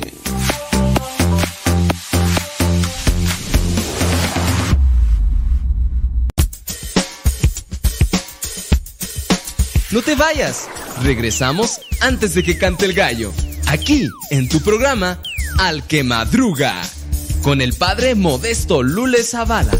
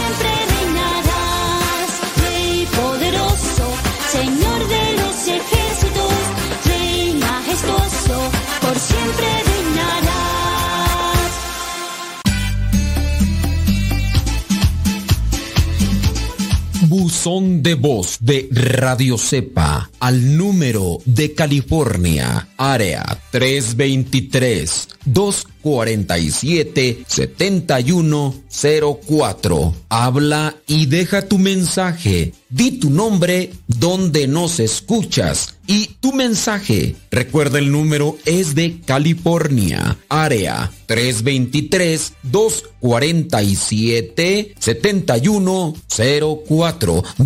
7104 247 7104 área 323 este número es de California, Estados Unidos. 247-7104, área 323, el buzón de voz de Radio Cepa.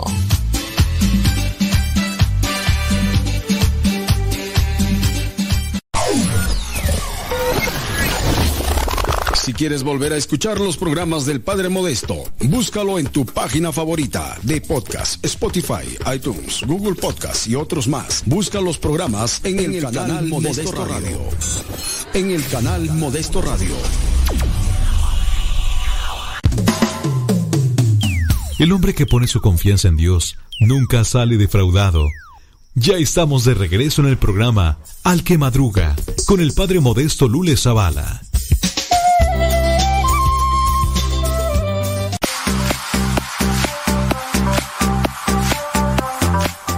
Muchísimas gracias por estar ahí en contacto con nosotros. Le mandamos un saludo a usted donde quiera que eh, nos escuche y como quiera que nos escuche.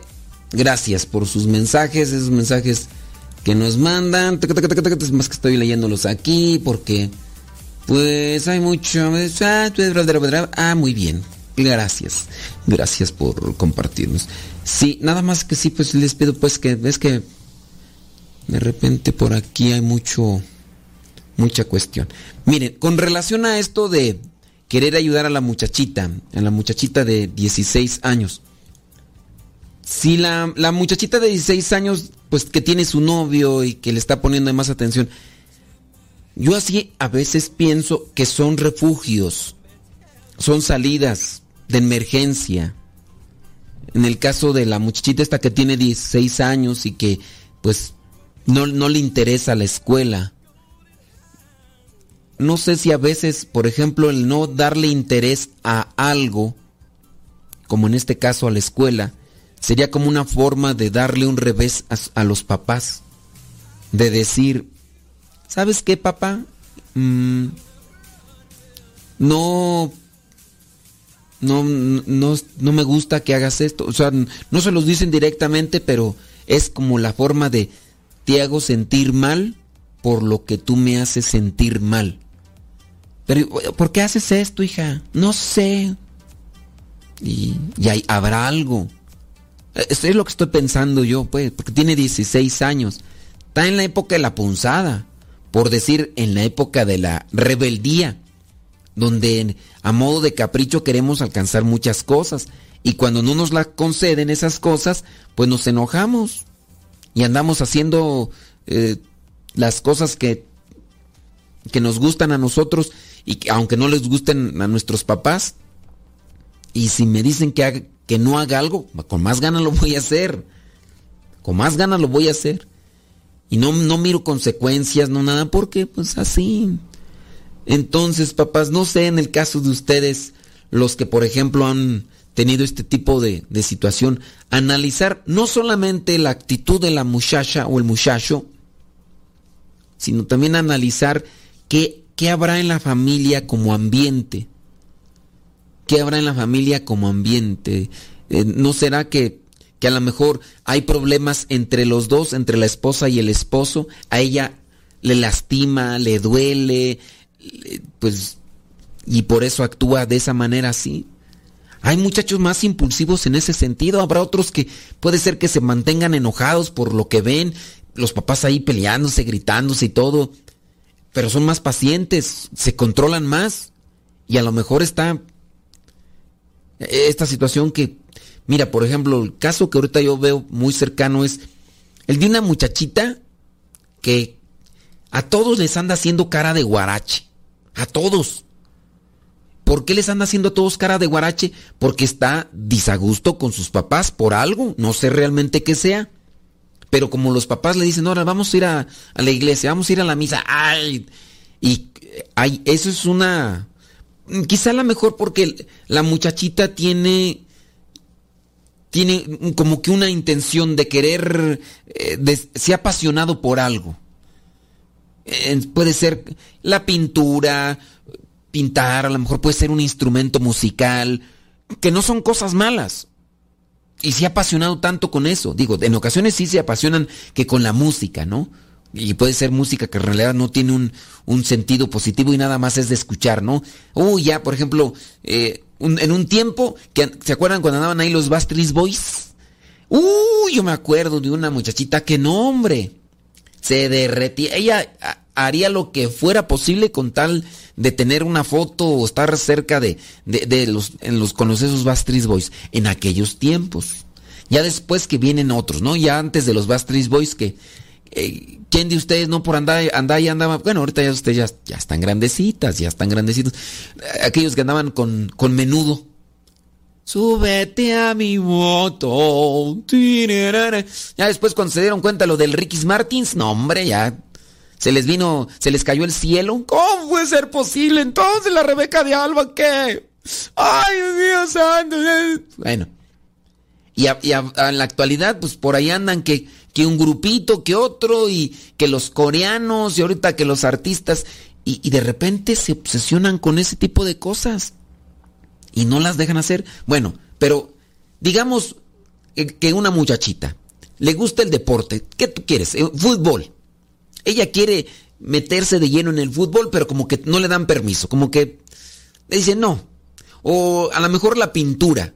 Mejor le gusta pintar y hacer dibujos y mm, no le ven una proyección. No, usted una licenciada, una abogada, una psicóloga, como que, como que fútbol y, y dentro de, esa, de ese apasionamiento que puede ser bueno, a lo mejor ella está ahora replicando una rebeldía porque no le dan esa libertad para meterse de lleno en, eso que es bueno, que puede ser el deporte, que puede ser el deporte o que puede ser la pintura o que puede ser la música en, tocar mm, un instrumento. Le apasiona tocar, no sé, el violonchelo. El violonchelo, ¿no? Ahí está y, y no le dan chance. Entonces, como rebeldía, pues, ¿qué hace? Pues siempre va a andar con sujeta. Y no solamente con sus papás, sino con todos. Con todos va a andar con sujeta porque es la manera de decirles a sus papás, no estoy contento con, o no están contenta con, con, con lo que ustedes me dicen. Y puede ser que aquí, con el caso del novio, sea un refugio. Lo hizo escondidas. No dudo que hay muchachitas pues que se meten mucho ahí con los novios y los novios tienen mucha experiencia y tienen mucha labia y les ganan en años y también en mañas y pues las enredan. Y más cuando tienen esa edad que todavía no carburan bien, todavía se les chorrean los frenos, todavía no les sube bien el agua al tinaco, se les patina el coco y ellas andan como... Yo, yo en aquellos, yo me acuerdo cuando estaba así más morrillo, porque sí me acuerdo todavía, pero como que yo, yo pensaba que lo que nuestra vida era como una ilusión, que pensaba que podían cambiar las cosas de la noche a la mañana. Así, yo cuando estaba morrido, así pensaba yo de la vida. O sea, si me equivocaba, pensaba que al otro día ya no iba a estar. Me acuerdo una ocasión que mi mamá estaba cosiendo, ella eh, cosía en una máquina de esas de pedal de... Entonces estaba cosiendo y estaba así apuradísima. Además de que tenía que terminar los vestidos, pues era tener que también juntar para ah, y hacer la comida y todo. Y me acuerdo que eran como las 10 de la noche. Y ahí estaba mi mamá metida, queriendo terminar unos vestidos para unas, para unas muchachas de eh, damas de una quinceañera. Y ahí estaba mi mamá. Donde yo, que estaba ahí de vago, entonces agarro un papel, lo envuelvo y ahí estaba mirando yo como un, un, eh, un fierrillo salía de la máquina y subía y bajaba y subía y bajaba. Pues donde no se me ocurre, dije, ¿qué pasará si le meto un rollo de papel ahí esos engranes que yo miraba que estaban allá dentro de la máquina? ¿Qué pasará si le meto un rollo de papel? Así, yo no me puse a pensar en las consecuencias. Oye, mi mamá está trabajando, tiene que terminar, ya se está desvelando porque tiene que entregarlos mañana. Yo no me puse a pensar en eso, yo me puse a pensar qué sucederá si le meto este rollo de papel en esos engranes. Y me acuerdo bien de la situación porque de por sí mi mamá estaba tensa, estaba estresada por muchas cosas y porque tenía que terminar todo eso.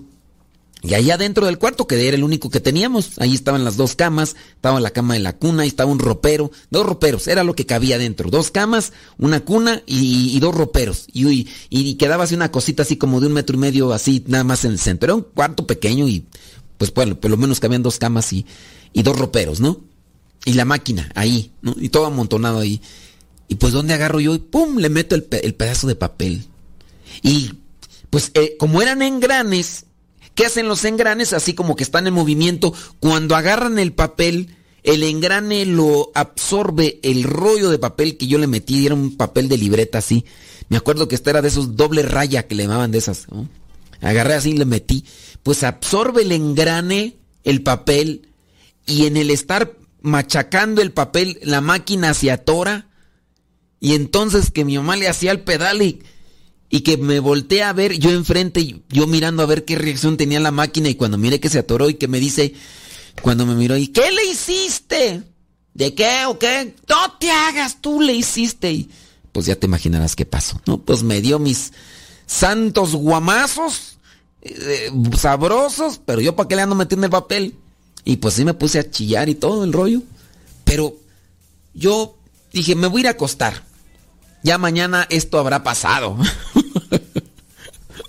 Uno no mide consecuencias en cierta edad y yo puedo decir, pues no tenía yo 14 años, ¿verdad? Pero sí tenía que unos 8, 9 años, 10 años. Y eso, pues, así también le pasó así con la cocina aquella que quemé de mi tía. Dije, ¿qué pasará si quemo esta cocina y le pongo fuego así alrededor? de las cositas que medio me acuerdo, porque que hice un montón, ¡uh! Criatura. Me acuerdo cuando me metí un hueso de granjeno en el oído. Y era un, así, haz de cuenta como un capulín, así redondito. Y creo que era hasta de capulín, porque era algo grande, así. Dije, ¿qué pasará si me lo meto aquí en el, en el oído? Y se metió. Y, ay, ya no se salió. Ah, lo dejé. Hasta que después te platico qué pasó. Vamos a una pequeñita pausa. Es día lunes. Lunes. ¿Ya comieron? No, perdón, ¿ya desayunaron? ¿Ya almorzaron? ¿O solamente un café con pan? Ándele pues, hombre. Ahorita degustándome un sabroso pan que me trajo ayer la señora Gaby. Te regreso.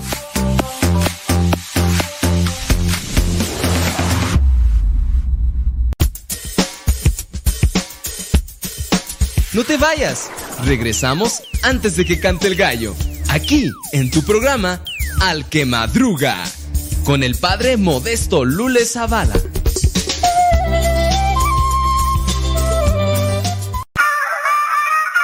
Aquí somos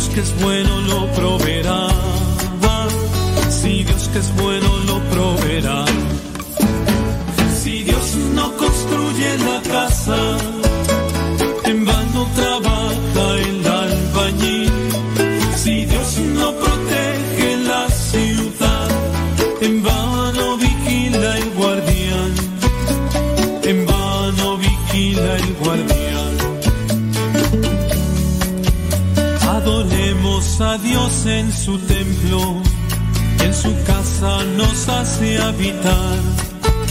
Él es fuerza y poder de su pueblo y resplandece su majestad. Y resplandece su majestad. Si Dios no construye la casa, en vano trabaja el albañil. Si Dios no protege en vano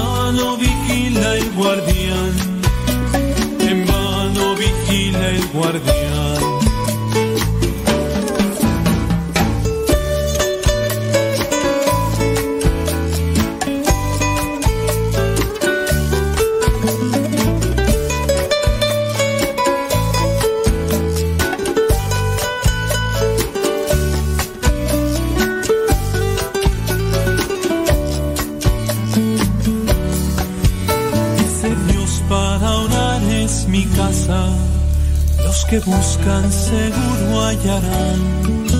Se les abrirá la puerta si llaman. Y los que pidan recibirán. Y los que pidan recibirán.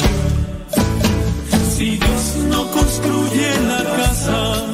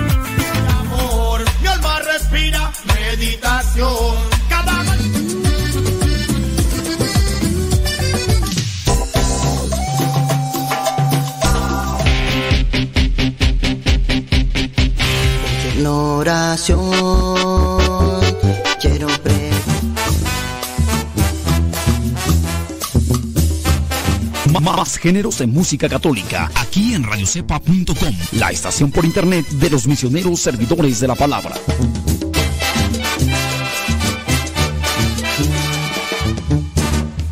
Alegre la mañana que nos habla de ti.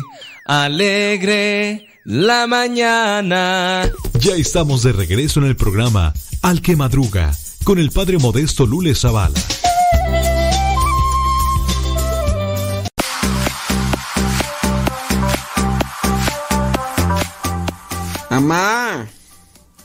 Si estás escuchando estas cosas, no te enojes. Ay, mi mamá, nomás porque no me ha dicho nada, pero ya me, ya más o menos me va a decir, ay, hijo, tú no te guardas nada, ay, todo lo das a conocer. Dijo una vez Carlos, dice, no, dice, ya, ya tengo miedo platicar contigo porque tú todo lo dices en la radio. Le digo, pues sí. Y por andar diciendo todo en la radio, ya ves lo que me pasó aquella ocasión que una persona me platicó un problema que tenía y no me fijé bien cuando me lo platicó porque me lo mandó escrito. y que yo empiezo a pedir oración por la situación difícil por la que estaba pasando y ya después eh, me mandó mensaje más que para agradecerme, para echarme en cara, que porque para qué ando ventilando, que porque me había dicho que era algo privado y pues esos son los problemas de hablar de más. Oye, con relación a lo que te estaba platicando, pues yo así te digo la cuestión. Que yo en mis tiempos de adolescente pensaba que era como una ilusión la vida y, y que todo iba a pasar. Y pasó con ese hueso que me metí de capulín. Pues sí, porque era, era algo grande que se metió en la oreja. Y se metió y... Ah, y, yo hasta jugaba porque le hacía así con la cabeza y así como la sonaja de... Pero con la cerilla, no sé si era, no sé si fue de capulín o de granjeno, pero haz de cuenta. No sé si sepas qué es capulín, pero, pero porque el granjeno tiene esa similitud como el capulín, pero de un grano más pequeño, un grano más pequeño. Y, y te comes nada más del capulín que te, que te comes lo de afuerita, ¿no? Y está el hueso. Y también del granjeno igual. Bueno, pues con la cerilla que produce la oreja, el oído, pues obviamente aquel hueso empezó a hincharse. empezó a hincharse y al hincharse el hueso empezó a ocupar un espacio en el oído que provocó un cierto dolor.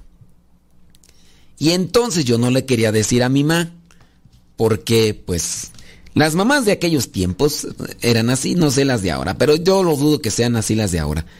No sé si les ha tocado que en las mamás de aquellos tiempos, tú ibas con tu hermano, ibas por ahí, y tu hermano, que era el menor, un tanto patuleco porque apenas empezaba a caminar, tu hermano se caía. Y como se caía y como es el más pequeño, empezaba a llorar. Tú ni lo habías, yo ni lo había aventado ni nada, pero el hecho mismo de que fuera cerquita de él, la mamá me lanzaba un guantadón o un manotazo a mí cuando yo ni que, ¿por qué me pegas? ¿Por qué no lo agarraste? pues ¿cómo lo voy a agarrar si va adelante corriendo? Pues ni que fuera flash para adelantarme y agarrarlo. Tú debes de cuidar a tu hermano Isaac y no me levantes la voz y cállate. bueno, por lo mismo yo no le quería decir a mamá que traía ese hueso dentro de mi oído, porque ya había empezado a germinar. Y hasta que un día que me empezó a quitar los piojos, porque hasta eso yo tenía piojos, porque me juntaba con gente piojosa y traía liendres y piojos y entonces un día me los estaba quitando y ya fue cuando se asomó y me dice, ¿qué traes allí? Dije, ay, mamá, es que un día... No me pegues, mamá, no me pegues. Y pues no me acuerdo si me pegó. Pero como ya me tenía ahí con la cabeza ahí, no sé si se acuerdan que antes en sus faldas se ponían, agarraban un, un lienzo, un pañal de tela blanco, como se utilizaban antes de los niños, agarraba el pañal blanco de tela, se lo ponía ahí en las faldas y ahí me pegaba la, la cabeza. Y entonces tenía uno que estar ahí todo agachado. Y mientras me estaba quitando los piojos, en el estarme buscando entre las greñas, los piojos que tenía, pues me vio que tenía ese hueso ahí, que ya estaba germinando y estaba empezando ya incluso, ya, ya llevaba la puntita así para... Iba hasta al rato a salir con una planta por acá. Y pues fue ya que agarró un gancho de esos ganchos que se utilizan para, para tejer que tiene como una, un pequeñito así, pues agarró ese gancho y ahí está mi mamá, pobrecita, pues no podía sacar porque ya aquella cosa había, se había expandido dentro. Pues, pero eso, ¿por qué se lo estoy platicando tú? Ah, por la cuestión de que cuando estamos morrillos, cuando estamos en la etapa de la adolescencia, creemos que todo es como una ilusión. No, no, no miramos consecuencias de nuestros actos. Y yo, por ejemplo, veo este caso de, de esta muchachita que tiene 16 años ¿Qué va a saber de amor la muchachita, hombre? Si todavía ni limpiarse bien sabe, hombre. A esas edades todavía uno no, no sabe bien. Limpiarse bien, pues así cuando uno come y todo. No, ni bañarse bien sabe todavía. Pero, pues ya, porque uno no mira. Pero de las pláticas, poquitas pláticas que ya cuando mi mamá se cansó de mí tuvo, esas me sirvieron a mí para ir analizando las cosas. Ya después, sí, yo no llegué a los 16 años, a los 15 años me lle- llevaron a Gringolandia y allá fue otra situación. Pero eso por decirte pues de las cosas que, que pueden pasar en, en, en la situación de, de los adolescentes. Entonces platiquen con, con esta muchacha, esta adolescente, para tratar de acomodarle las ideas y pues ojalá y la puedan hacer entender, digo, pues, y, habrá que pues ser muy constante. Ahora sí, cambio de cartucho, le doy vuelta a la página y me pongo a leer. Dice, me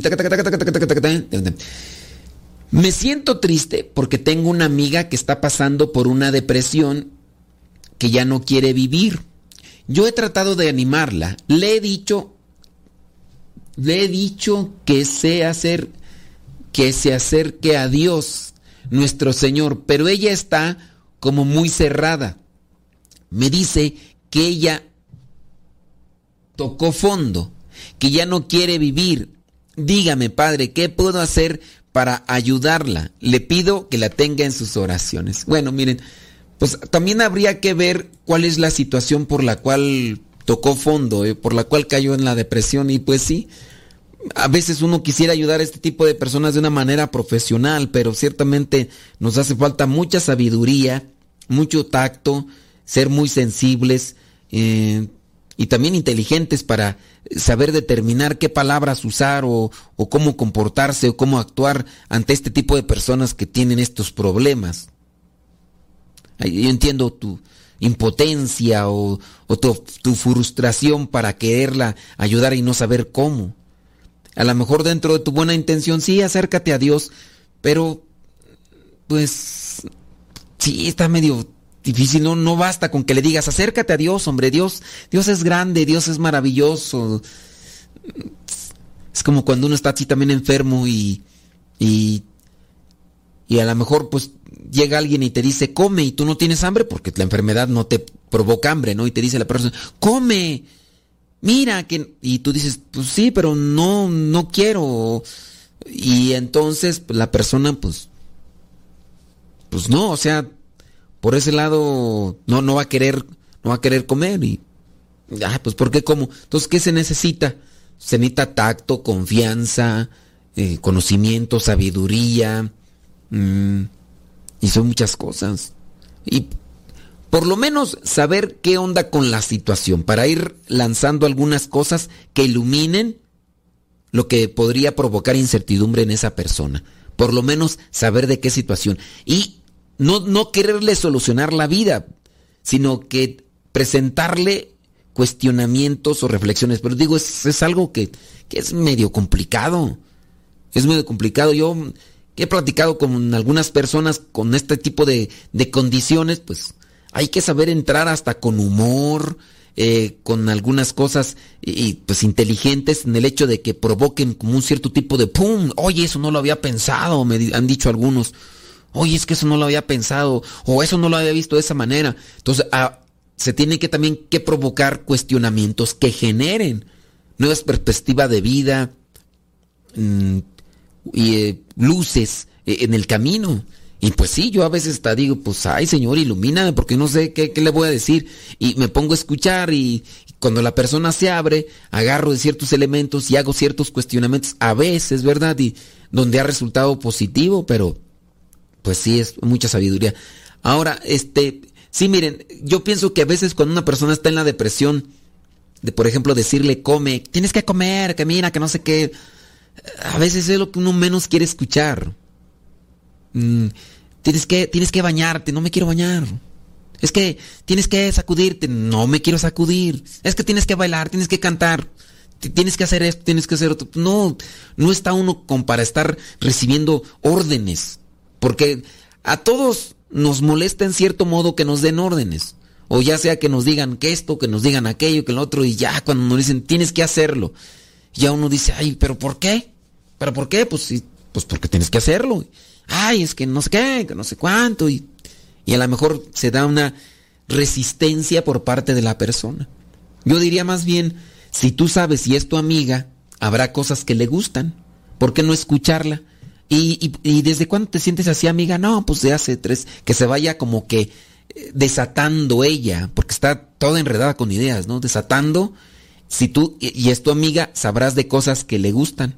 A lo mejor música, a lo mejor, oye, ¿y, y qué pasó con, con aquella canción que tú dijiste que no sé qué y ibas a ir al concierto? ¿No? ¿Y ¿No fuiste o qué? O, oye, pues, ¿y, y qué pasó? No sé, no sé, una película, algo que, que sea de su interés, como para generar inquietud y tratar de hacerla sacar también de ese hoyo de dolor o de sufrimiento, de soledad. Entonces, sí se necesita tacto. Pues aquí hay muchas cosas que se podrían decir al caso. La cuestión es de que, pues, uno no alcanza a decirlo todo, ¿verdad? Y pues, ojalá y esto poco que te hayamos dicho te sirva. Vientos huracanados, gracias por estarnos acompañando. Lunes 29, 29 de noviembre. Noviembre sin ti me pasan. Ya nos vamos, ya nos retiramos. Eh, no va a haber programa de todo un poco para los que, pues, acostumbran a escucharlo en un ratón más. No habrá programa de todo un poco porque, pues, voy a comenzar una media jornada de oración, meditación y reflexión al inicio de este adviento aquí con mis hermanos sacerdotes. Así que, pero ustedes sigan en sintonía de Radio Cepa, ahí habrá buena programación, cápsulas informativas. Yo voy a poner también cápsulas pasadas y, todo lo demás. Así que quédese aquí en sintonía con radiocepa.com. Descargue la aplicación para los que están en Facebook y en YouTube y que digan, ay, es que pásense a Radio Cepa, descarguen la aplicación o búsquenla ahí en el Google Radio Cepa. Mi mamá, mira, ahí conectada siempre, ahí al... Y ella también mira el diario misionero y, y todo, tiene ya la posibilidad, hay internet, antes no había, pero me escuchaba por el número telefónico. Cuando no tenía internet, mi mamá me escuchaba por el número telefónico y ahorita ya tiene ahí, ya se conecta y mientras ahí anda en los quehaceres de la casa, nos está ahí escuchando. Así que mm, ya aquí le cortamos, nos despedimos, recen por mí, rezo por ustedes y sigan en sintonía de Radio Cepa. Conéctese a Radio Cepa, los de Facebook, hombre. Y acuérdense que ahí están ya los programas guardados en el podcast Modesto Radio, tanto en Spotify, en iTunes, en Google Podcast, también ahí en el Facebook y en el YouTube. Ahora sí, arrivederci, goodbye, sayonara. Y en la tarde, en la mera tarde ya, el programa Evangelizar sin tregua. Y después el programa, el programa Gozo y Esperanza a las 4 de la tarde para que nos acompañe. ¿Sale, vale? Órale pues. Ahí les pasan el aviso para los que no nos escuchan y, que son los primeros que reclaman del programa de todo un poco. Ay, ¿dónde está el programa de...? Pues porque no escuchas. Tuvi- Estuvimos diciéndole en la mañana, toda la mañana y nomás no. Bueno, ahora sí. Arrivederci.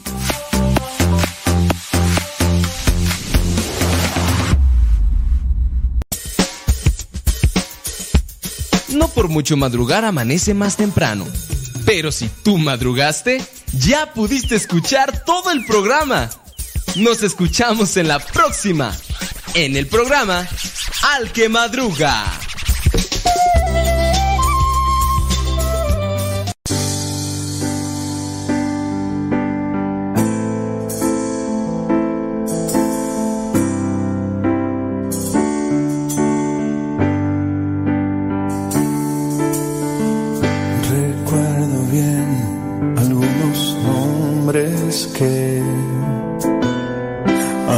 Señor cantábamos ayer. Hemos sido tantos, hemos sido más.